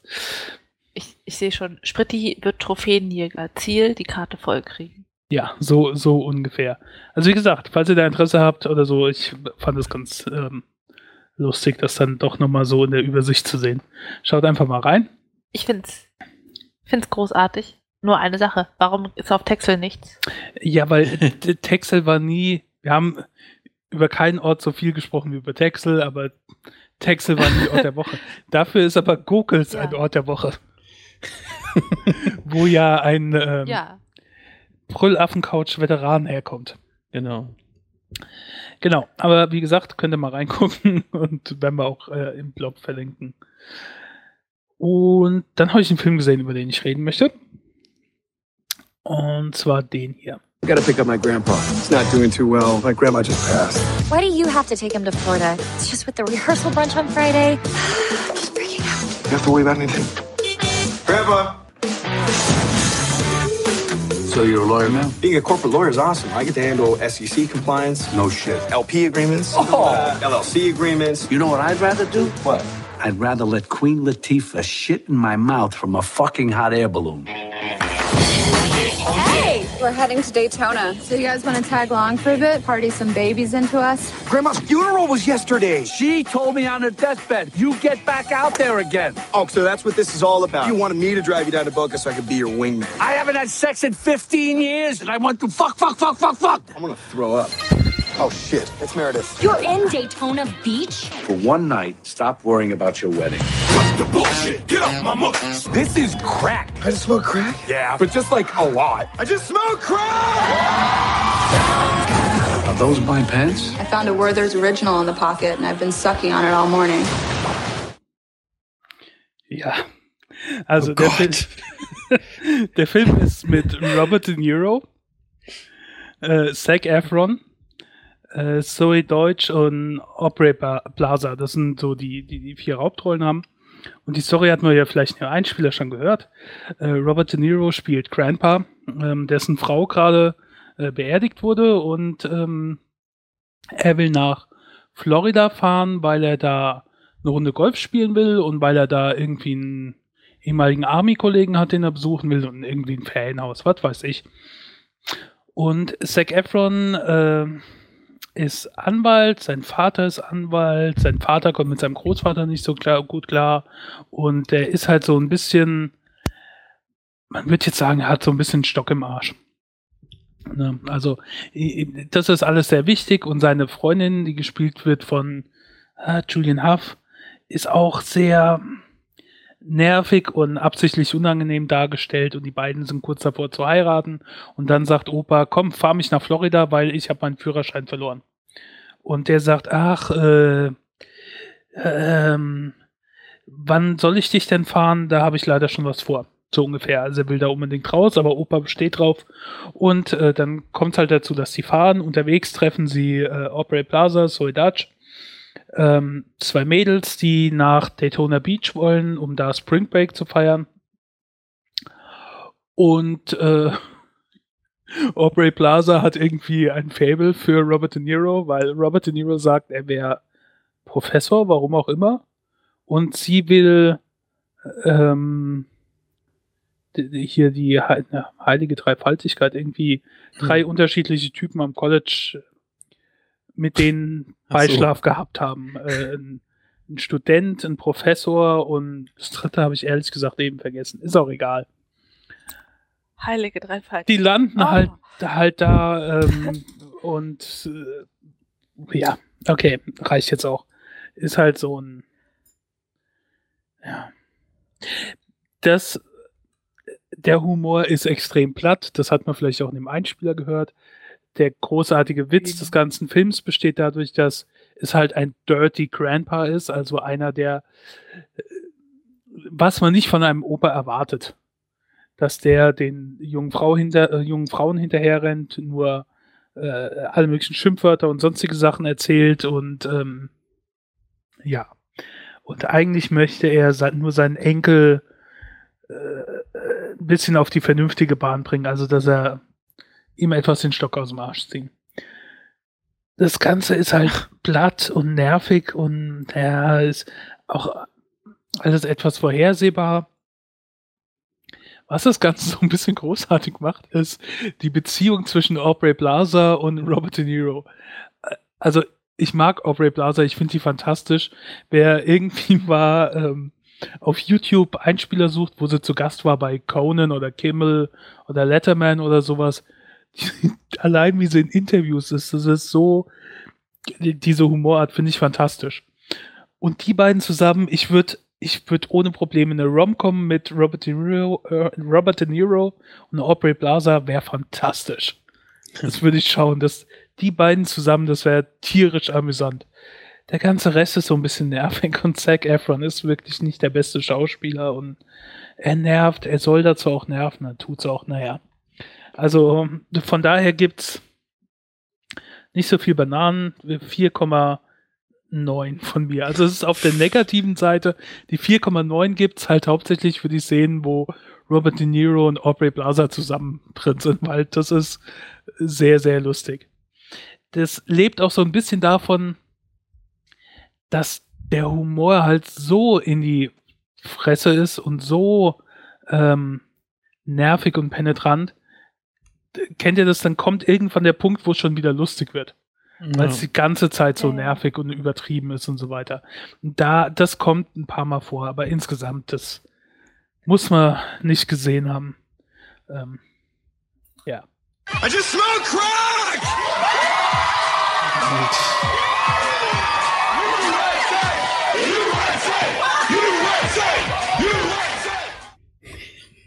Wirst du auch mal so ein Opa, Spritti?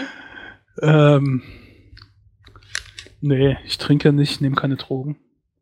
Obwohl, vielleicht fange ich dann damit wieder an. Ab 70 oder so. Ja. Man ja. sich ja sonst Obwohl, dann nichts. ist Gras hier eh legal. Ah. Ja, Ich weiß nicht, steuern wir da drauf hin? ja glaube schon. Ne? Die konservativen Parteien sind, glaube ich, immer noch so ein bisschen so ein Gegenpol, aber ich glaube mittlerweile. Ja. Allein wenn man schon sieht, wie in den USA da die Fortschritte sind. Ja. Naja. naja. Medical Mar Mariana und äh, jeder, jeder kriegt es irgendwie, ne? Ja. Jeder geht zum äh, Doktor, oh, ich habe leichte Rückenschmerzen. Ja, da kann man wohl nichts machen. Außer Ich habe meine Gras. Tage. Krass.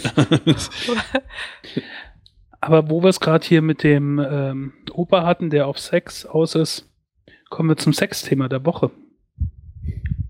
Ja, Aufklärung. Nicht für Rentner, aber für alle, die noch jünger sind. Ich habe einen Artikel in der New York Times gelesen und äh, der Titel des Ganzen ist When did porn become sex ed? Also Sex Education, Sexual Education. Wann wurde Pornografie quasi zum Lehrmittel der Aufklärung?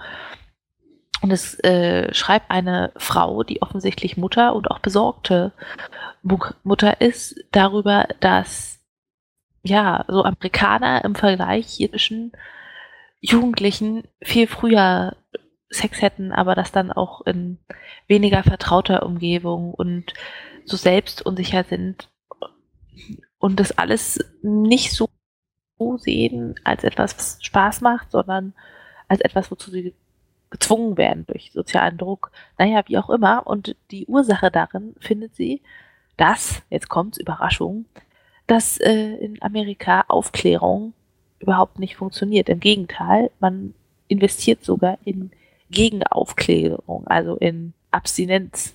Ja. Ja, Und dass das natürlich nicht mehr gemacht werden sollte.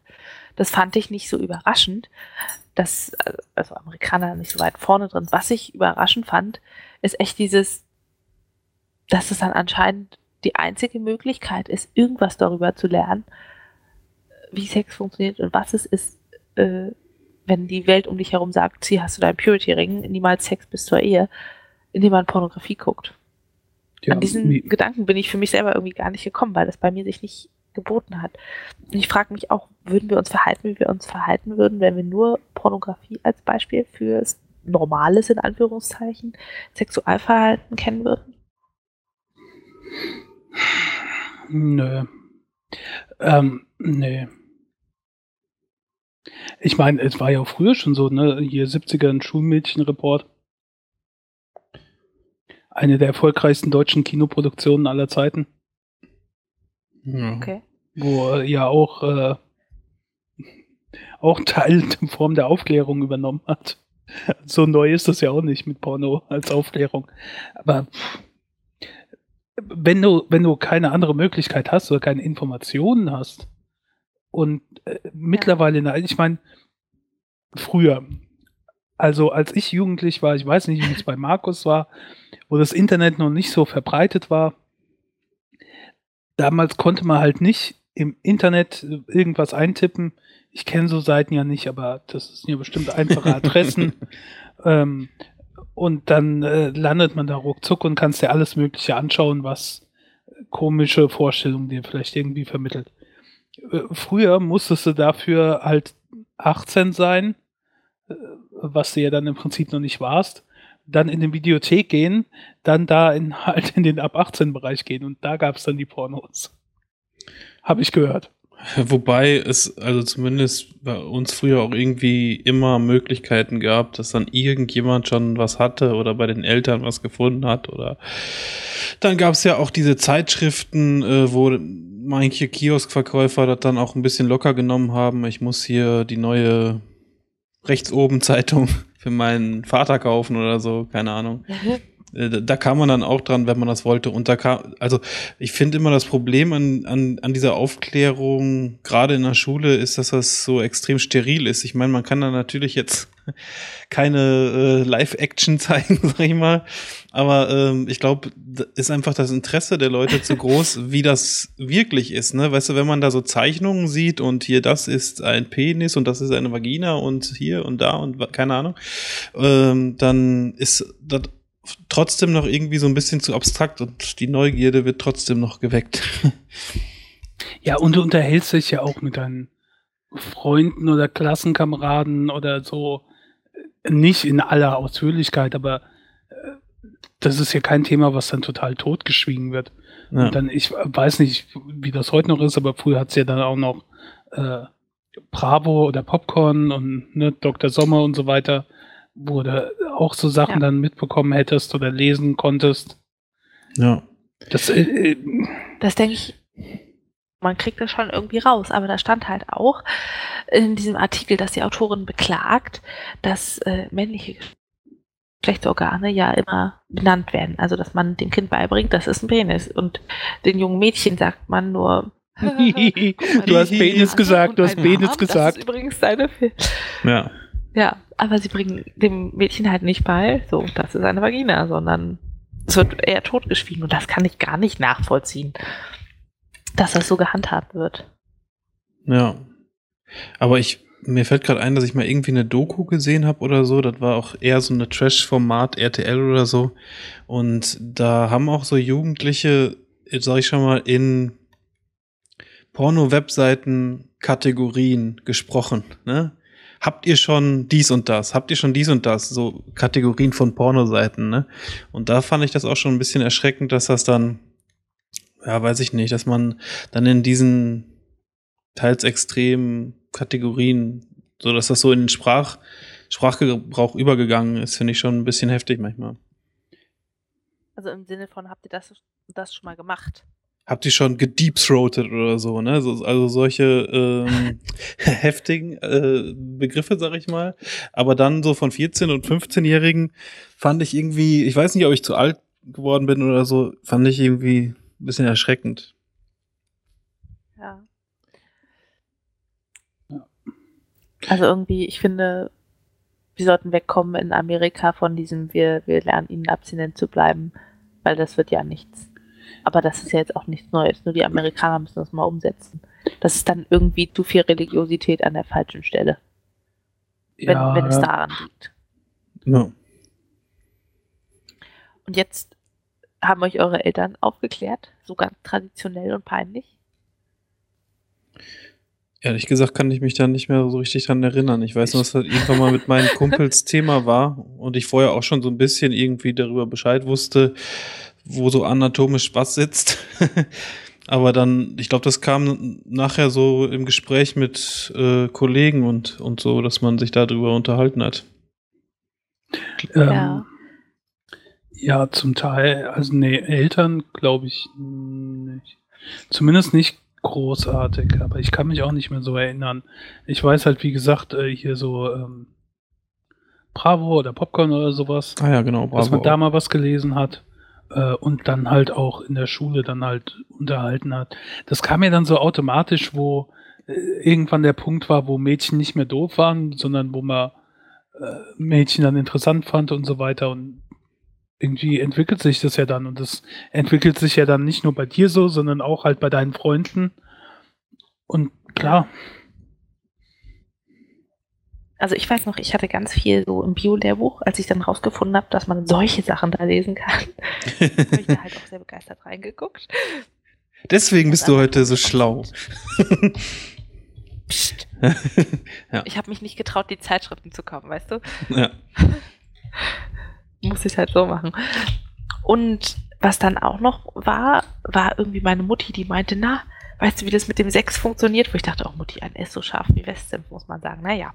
äh, und dann hat sie das erklärt, aber wo ich halt total überrascht war, war irgendwie Menstruation. Da dachte ich jetzt, "I, was ist das jetzt? Da, das war mir irgendwie gar nicht so auf dem Schirm und das fand ich irgendwie schon überraschend und dachte, das hätte man mir mal sagen können.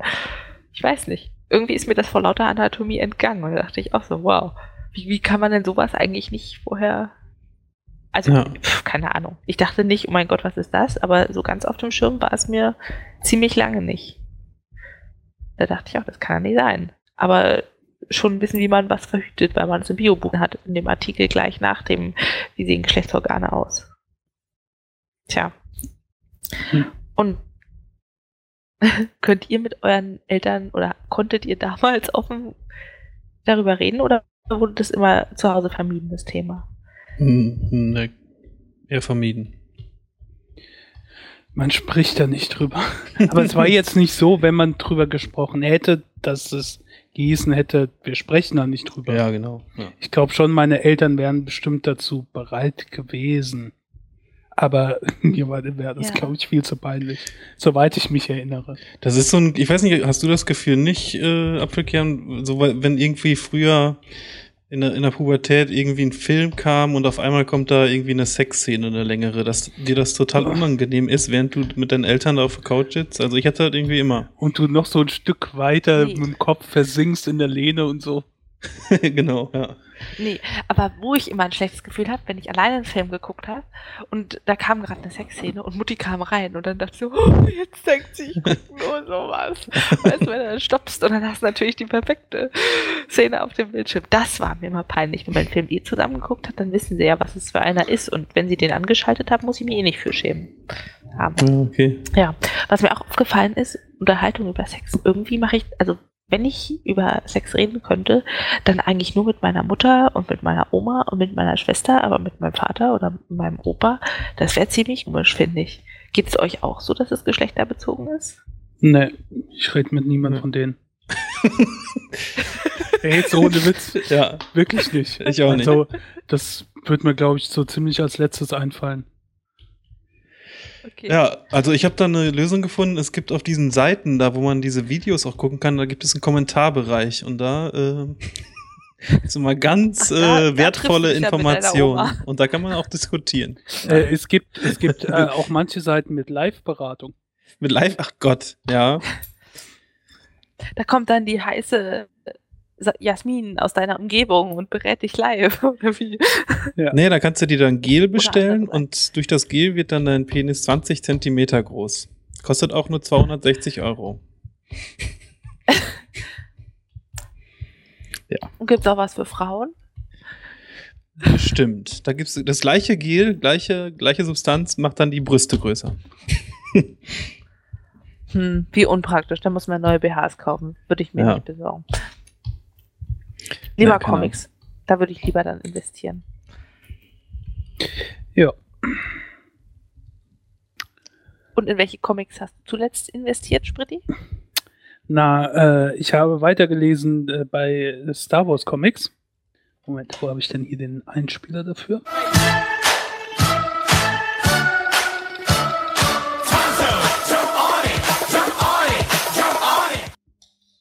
Nee, das war der falsche. Aber nur falls Markus mein Ohrwurm schon wieder los gewesen wäre. Verdammt. Oh Gott.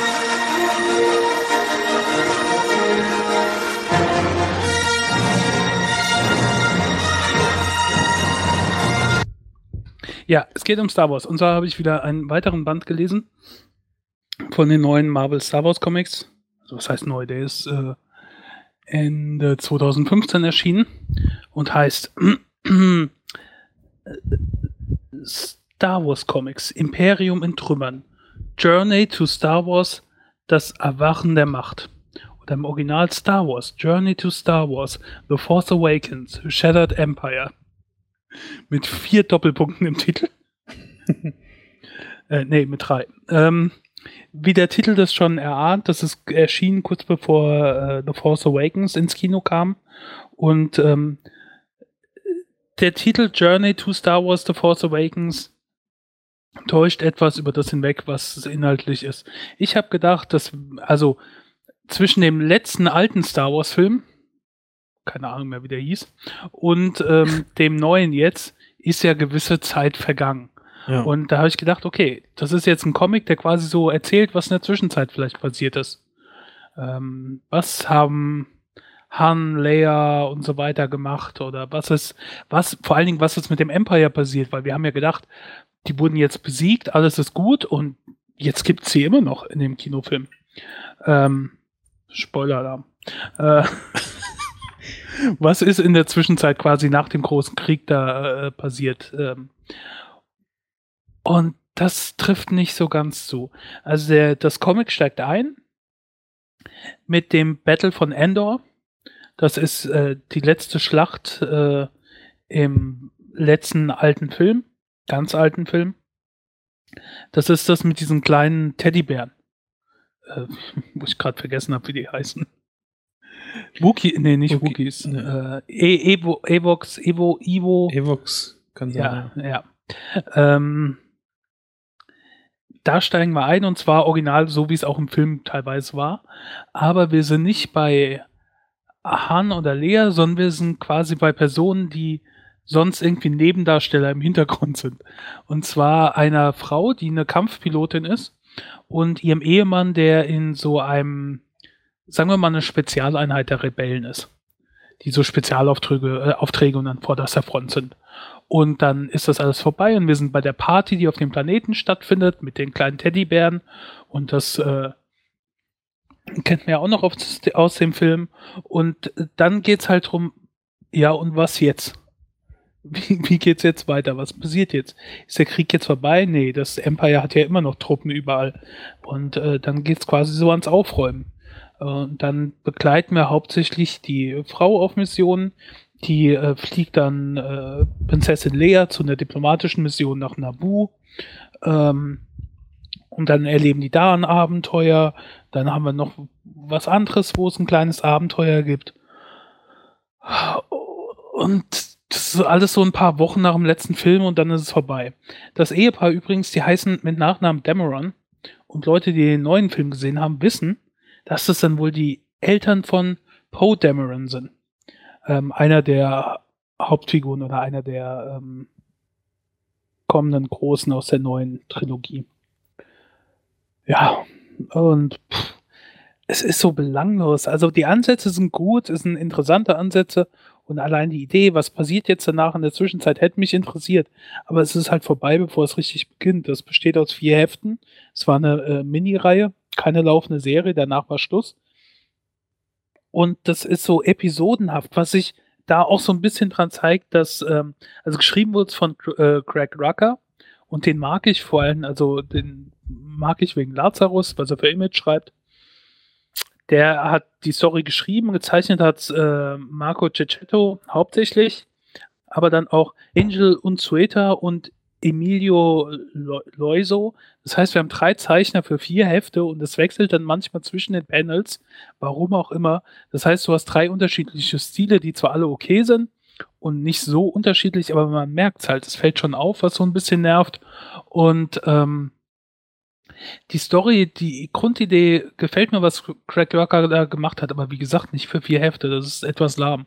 Der Sammelband ähm, wird dann noch aufgefüllt mit dem ersten Heft zur Prinzessin Leia-Reihe, die ich ja vor ein paar Folgen vorgestellt habe und die eher nicht so doll war.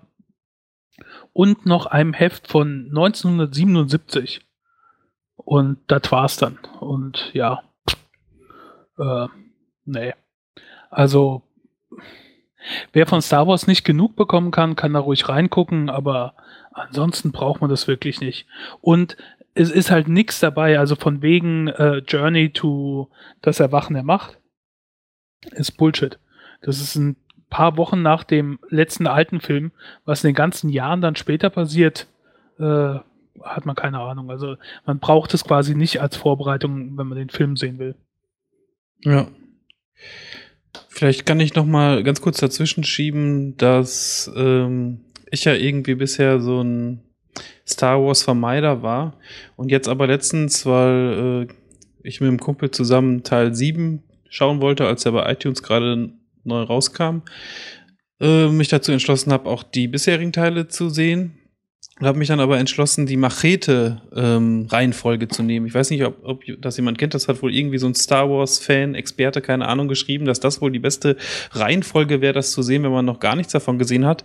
Ich hatte zwar schon mal irgendwann Te Teil 4 gesehen, ähm, und äh, konnte da irgendwie gar nichts mit anfangen. Deswegen hatte ich auch immer irgendwie im Kopf, dass das nicht für mich ist. Und jetzt habe ich halt nach dieser Machete-Reihenfolge geschaut. Teil 4, Teil 5, dann allerdings Teil 2, Teil 3 und dann Teil 6 und dann, wenn man will, natürlich auch noch 7.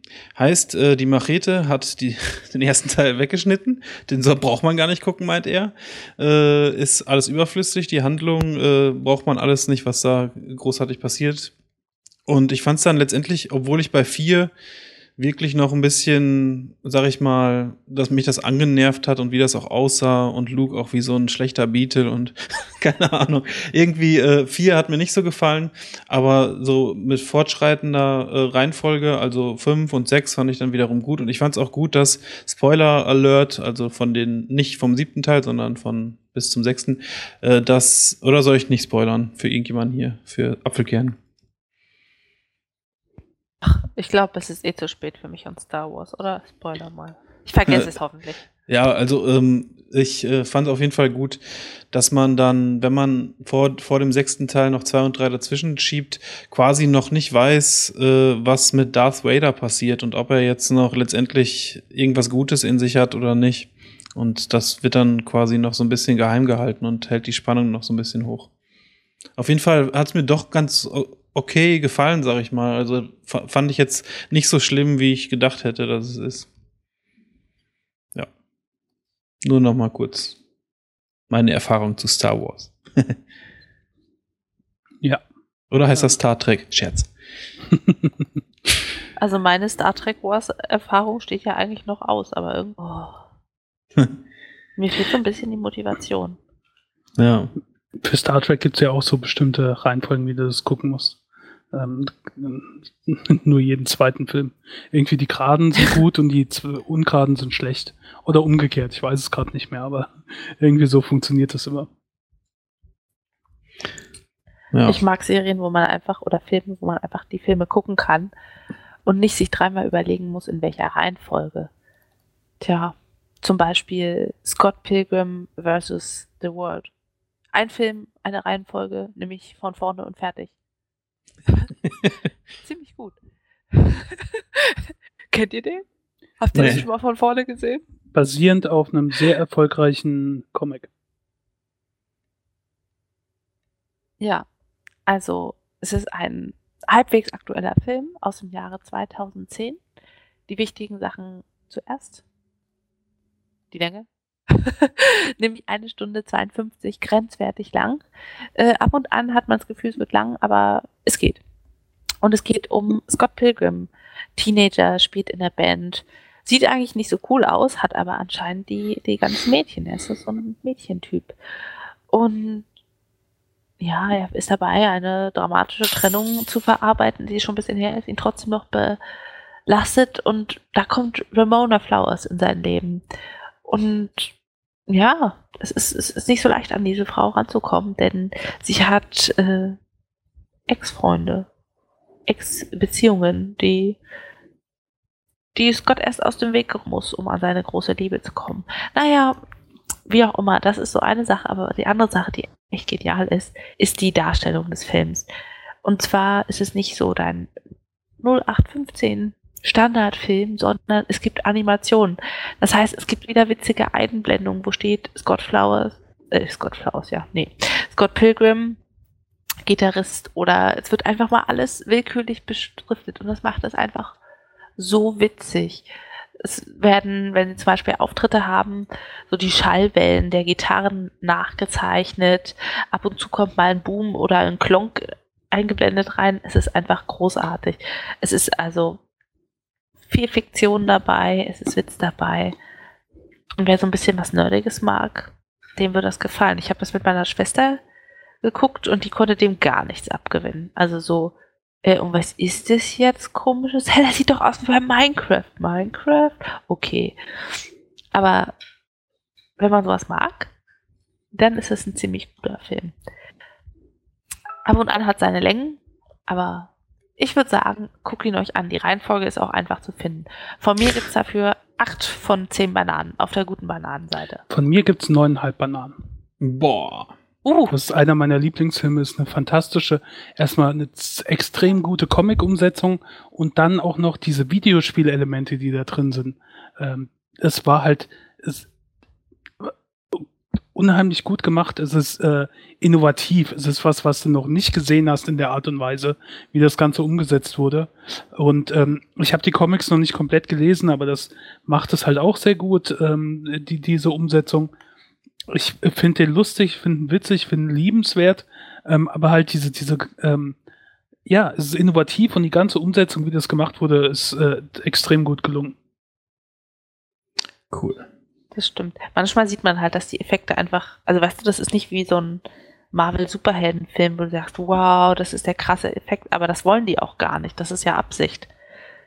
Ja. Und trotzdem denken wir so, die Grundgeschichte es ist halt so, so Teenager, Teenager-Leiden. Es, es zieht sich halt ein bisschen hin und. Hm. Aber ich mag auch total, wie es gemacht ist. Ja. Und das macht ihn auch zu was Besonderem. Ja. Cool.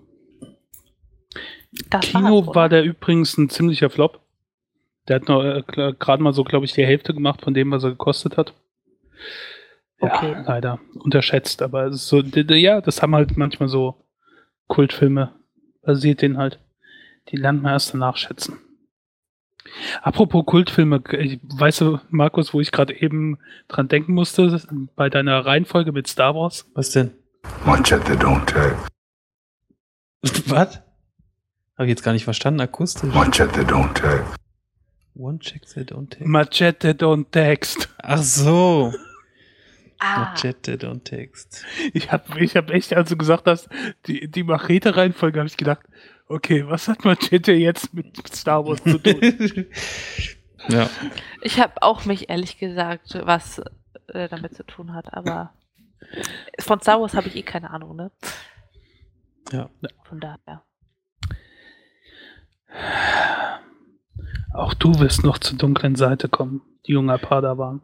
Boah, ich finde das aber, muss ich echt sagen, teilweise so schrecklich oh. in den alten Filmen wie die ähm, Aliens, diese Plüschtiere da, wie die dargestellt wurden, war auch so schlecht. Ja, ein, aber ein so ein Elefant, ne? Da dachte ich, was geht jetzt? Das ist aber alles relativ alt, ich weiß, gemacht. Ja. ja. ich weiß. Das ist noch relativ gut. Also ich finde, der Film hält sich extrem gut, wenn du halt überlegst, da gab es noch nicht so viel.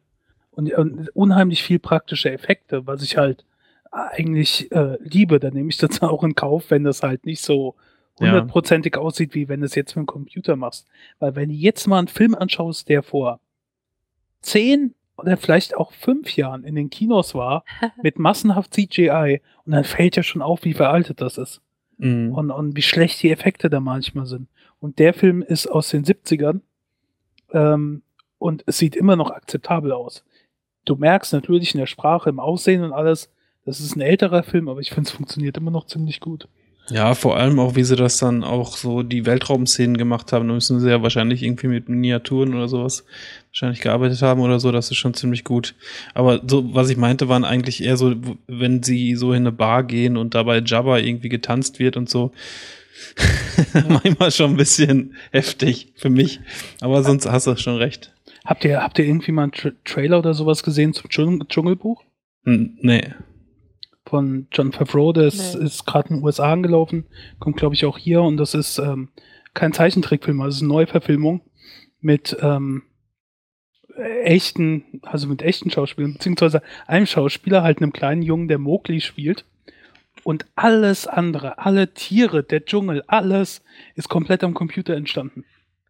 Es hat Krass. immer nur der kleine Junge allein gespielt, äh, vor- quasi vom äh, hier Greenscreen, Blue, Blue Screen oder was weiß ich. Ja. Der komplett alles andere ist äh, äh, erstanden am, am Rechner. Und die Stimmen werden halt von guten, also von Leuten wie Ben Sk äh, Kingsley, Scarlett Johansson und so gesprochen.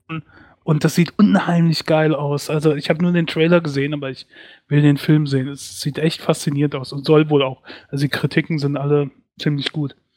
Aber das ist halt sowas von krass, wenn du überlegst, nur dieser kleine Junge ist echt. Alles andere, was du siehst im kompletten Film, existiert nicht. Schon krass. Der Arme, der hat sich einsam geführt während der Aufnahmen. Ja, das, die, die Leistung äh, muss man auch ziemlich hoch dann anerkennen. Aber okay, da rede ich nicht Ja. drüber, wenn ich einen Film gesehen habe. Sind wir am Ende? Ja, Ja, wir sind am Ende. Die Hörer Genau. können jetzt Star Wars oder auch Scott Pilgrim gegen den Rest der Welt gucken gehen. Ja. hinterlasst uns Oder Feedback. Auf dem Couch. Genau. Voll Wir freuen uns über Je nach Ort der Woche. Kommentare. Wir sprechen wieder irgendwie übereinander.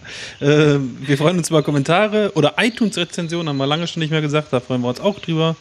Und oder schreibt uns einfach auf Twitter Brüllaffen an. Da hören wir auch immer gerne zu. Genau. Bis dann. Tschüss. Tschüss. Tschüss.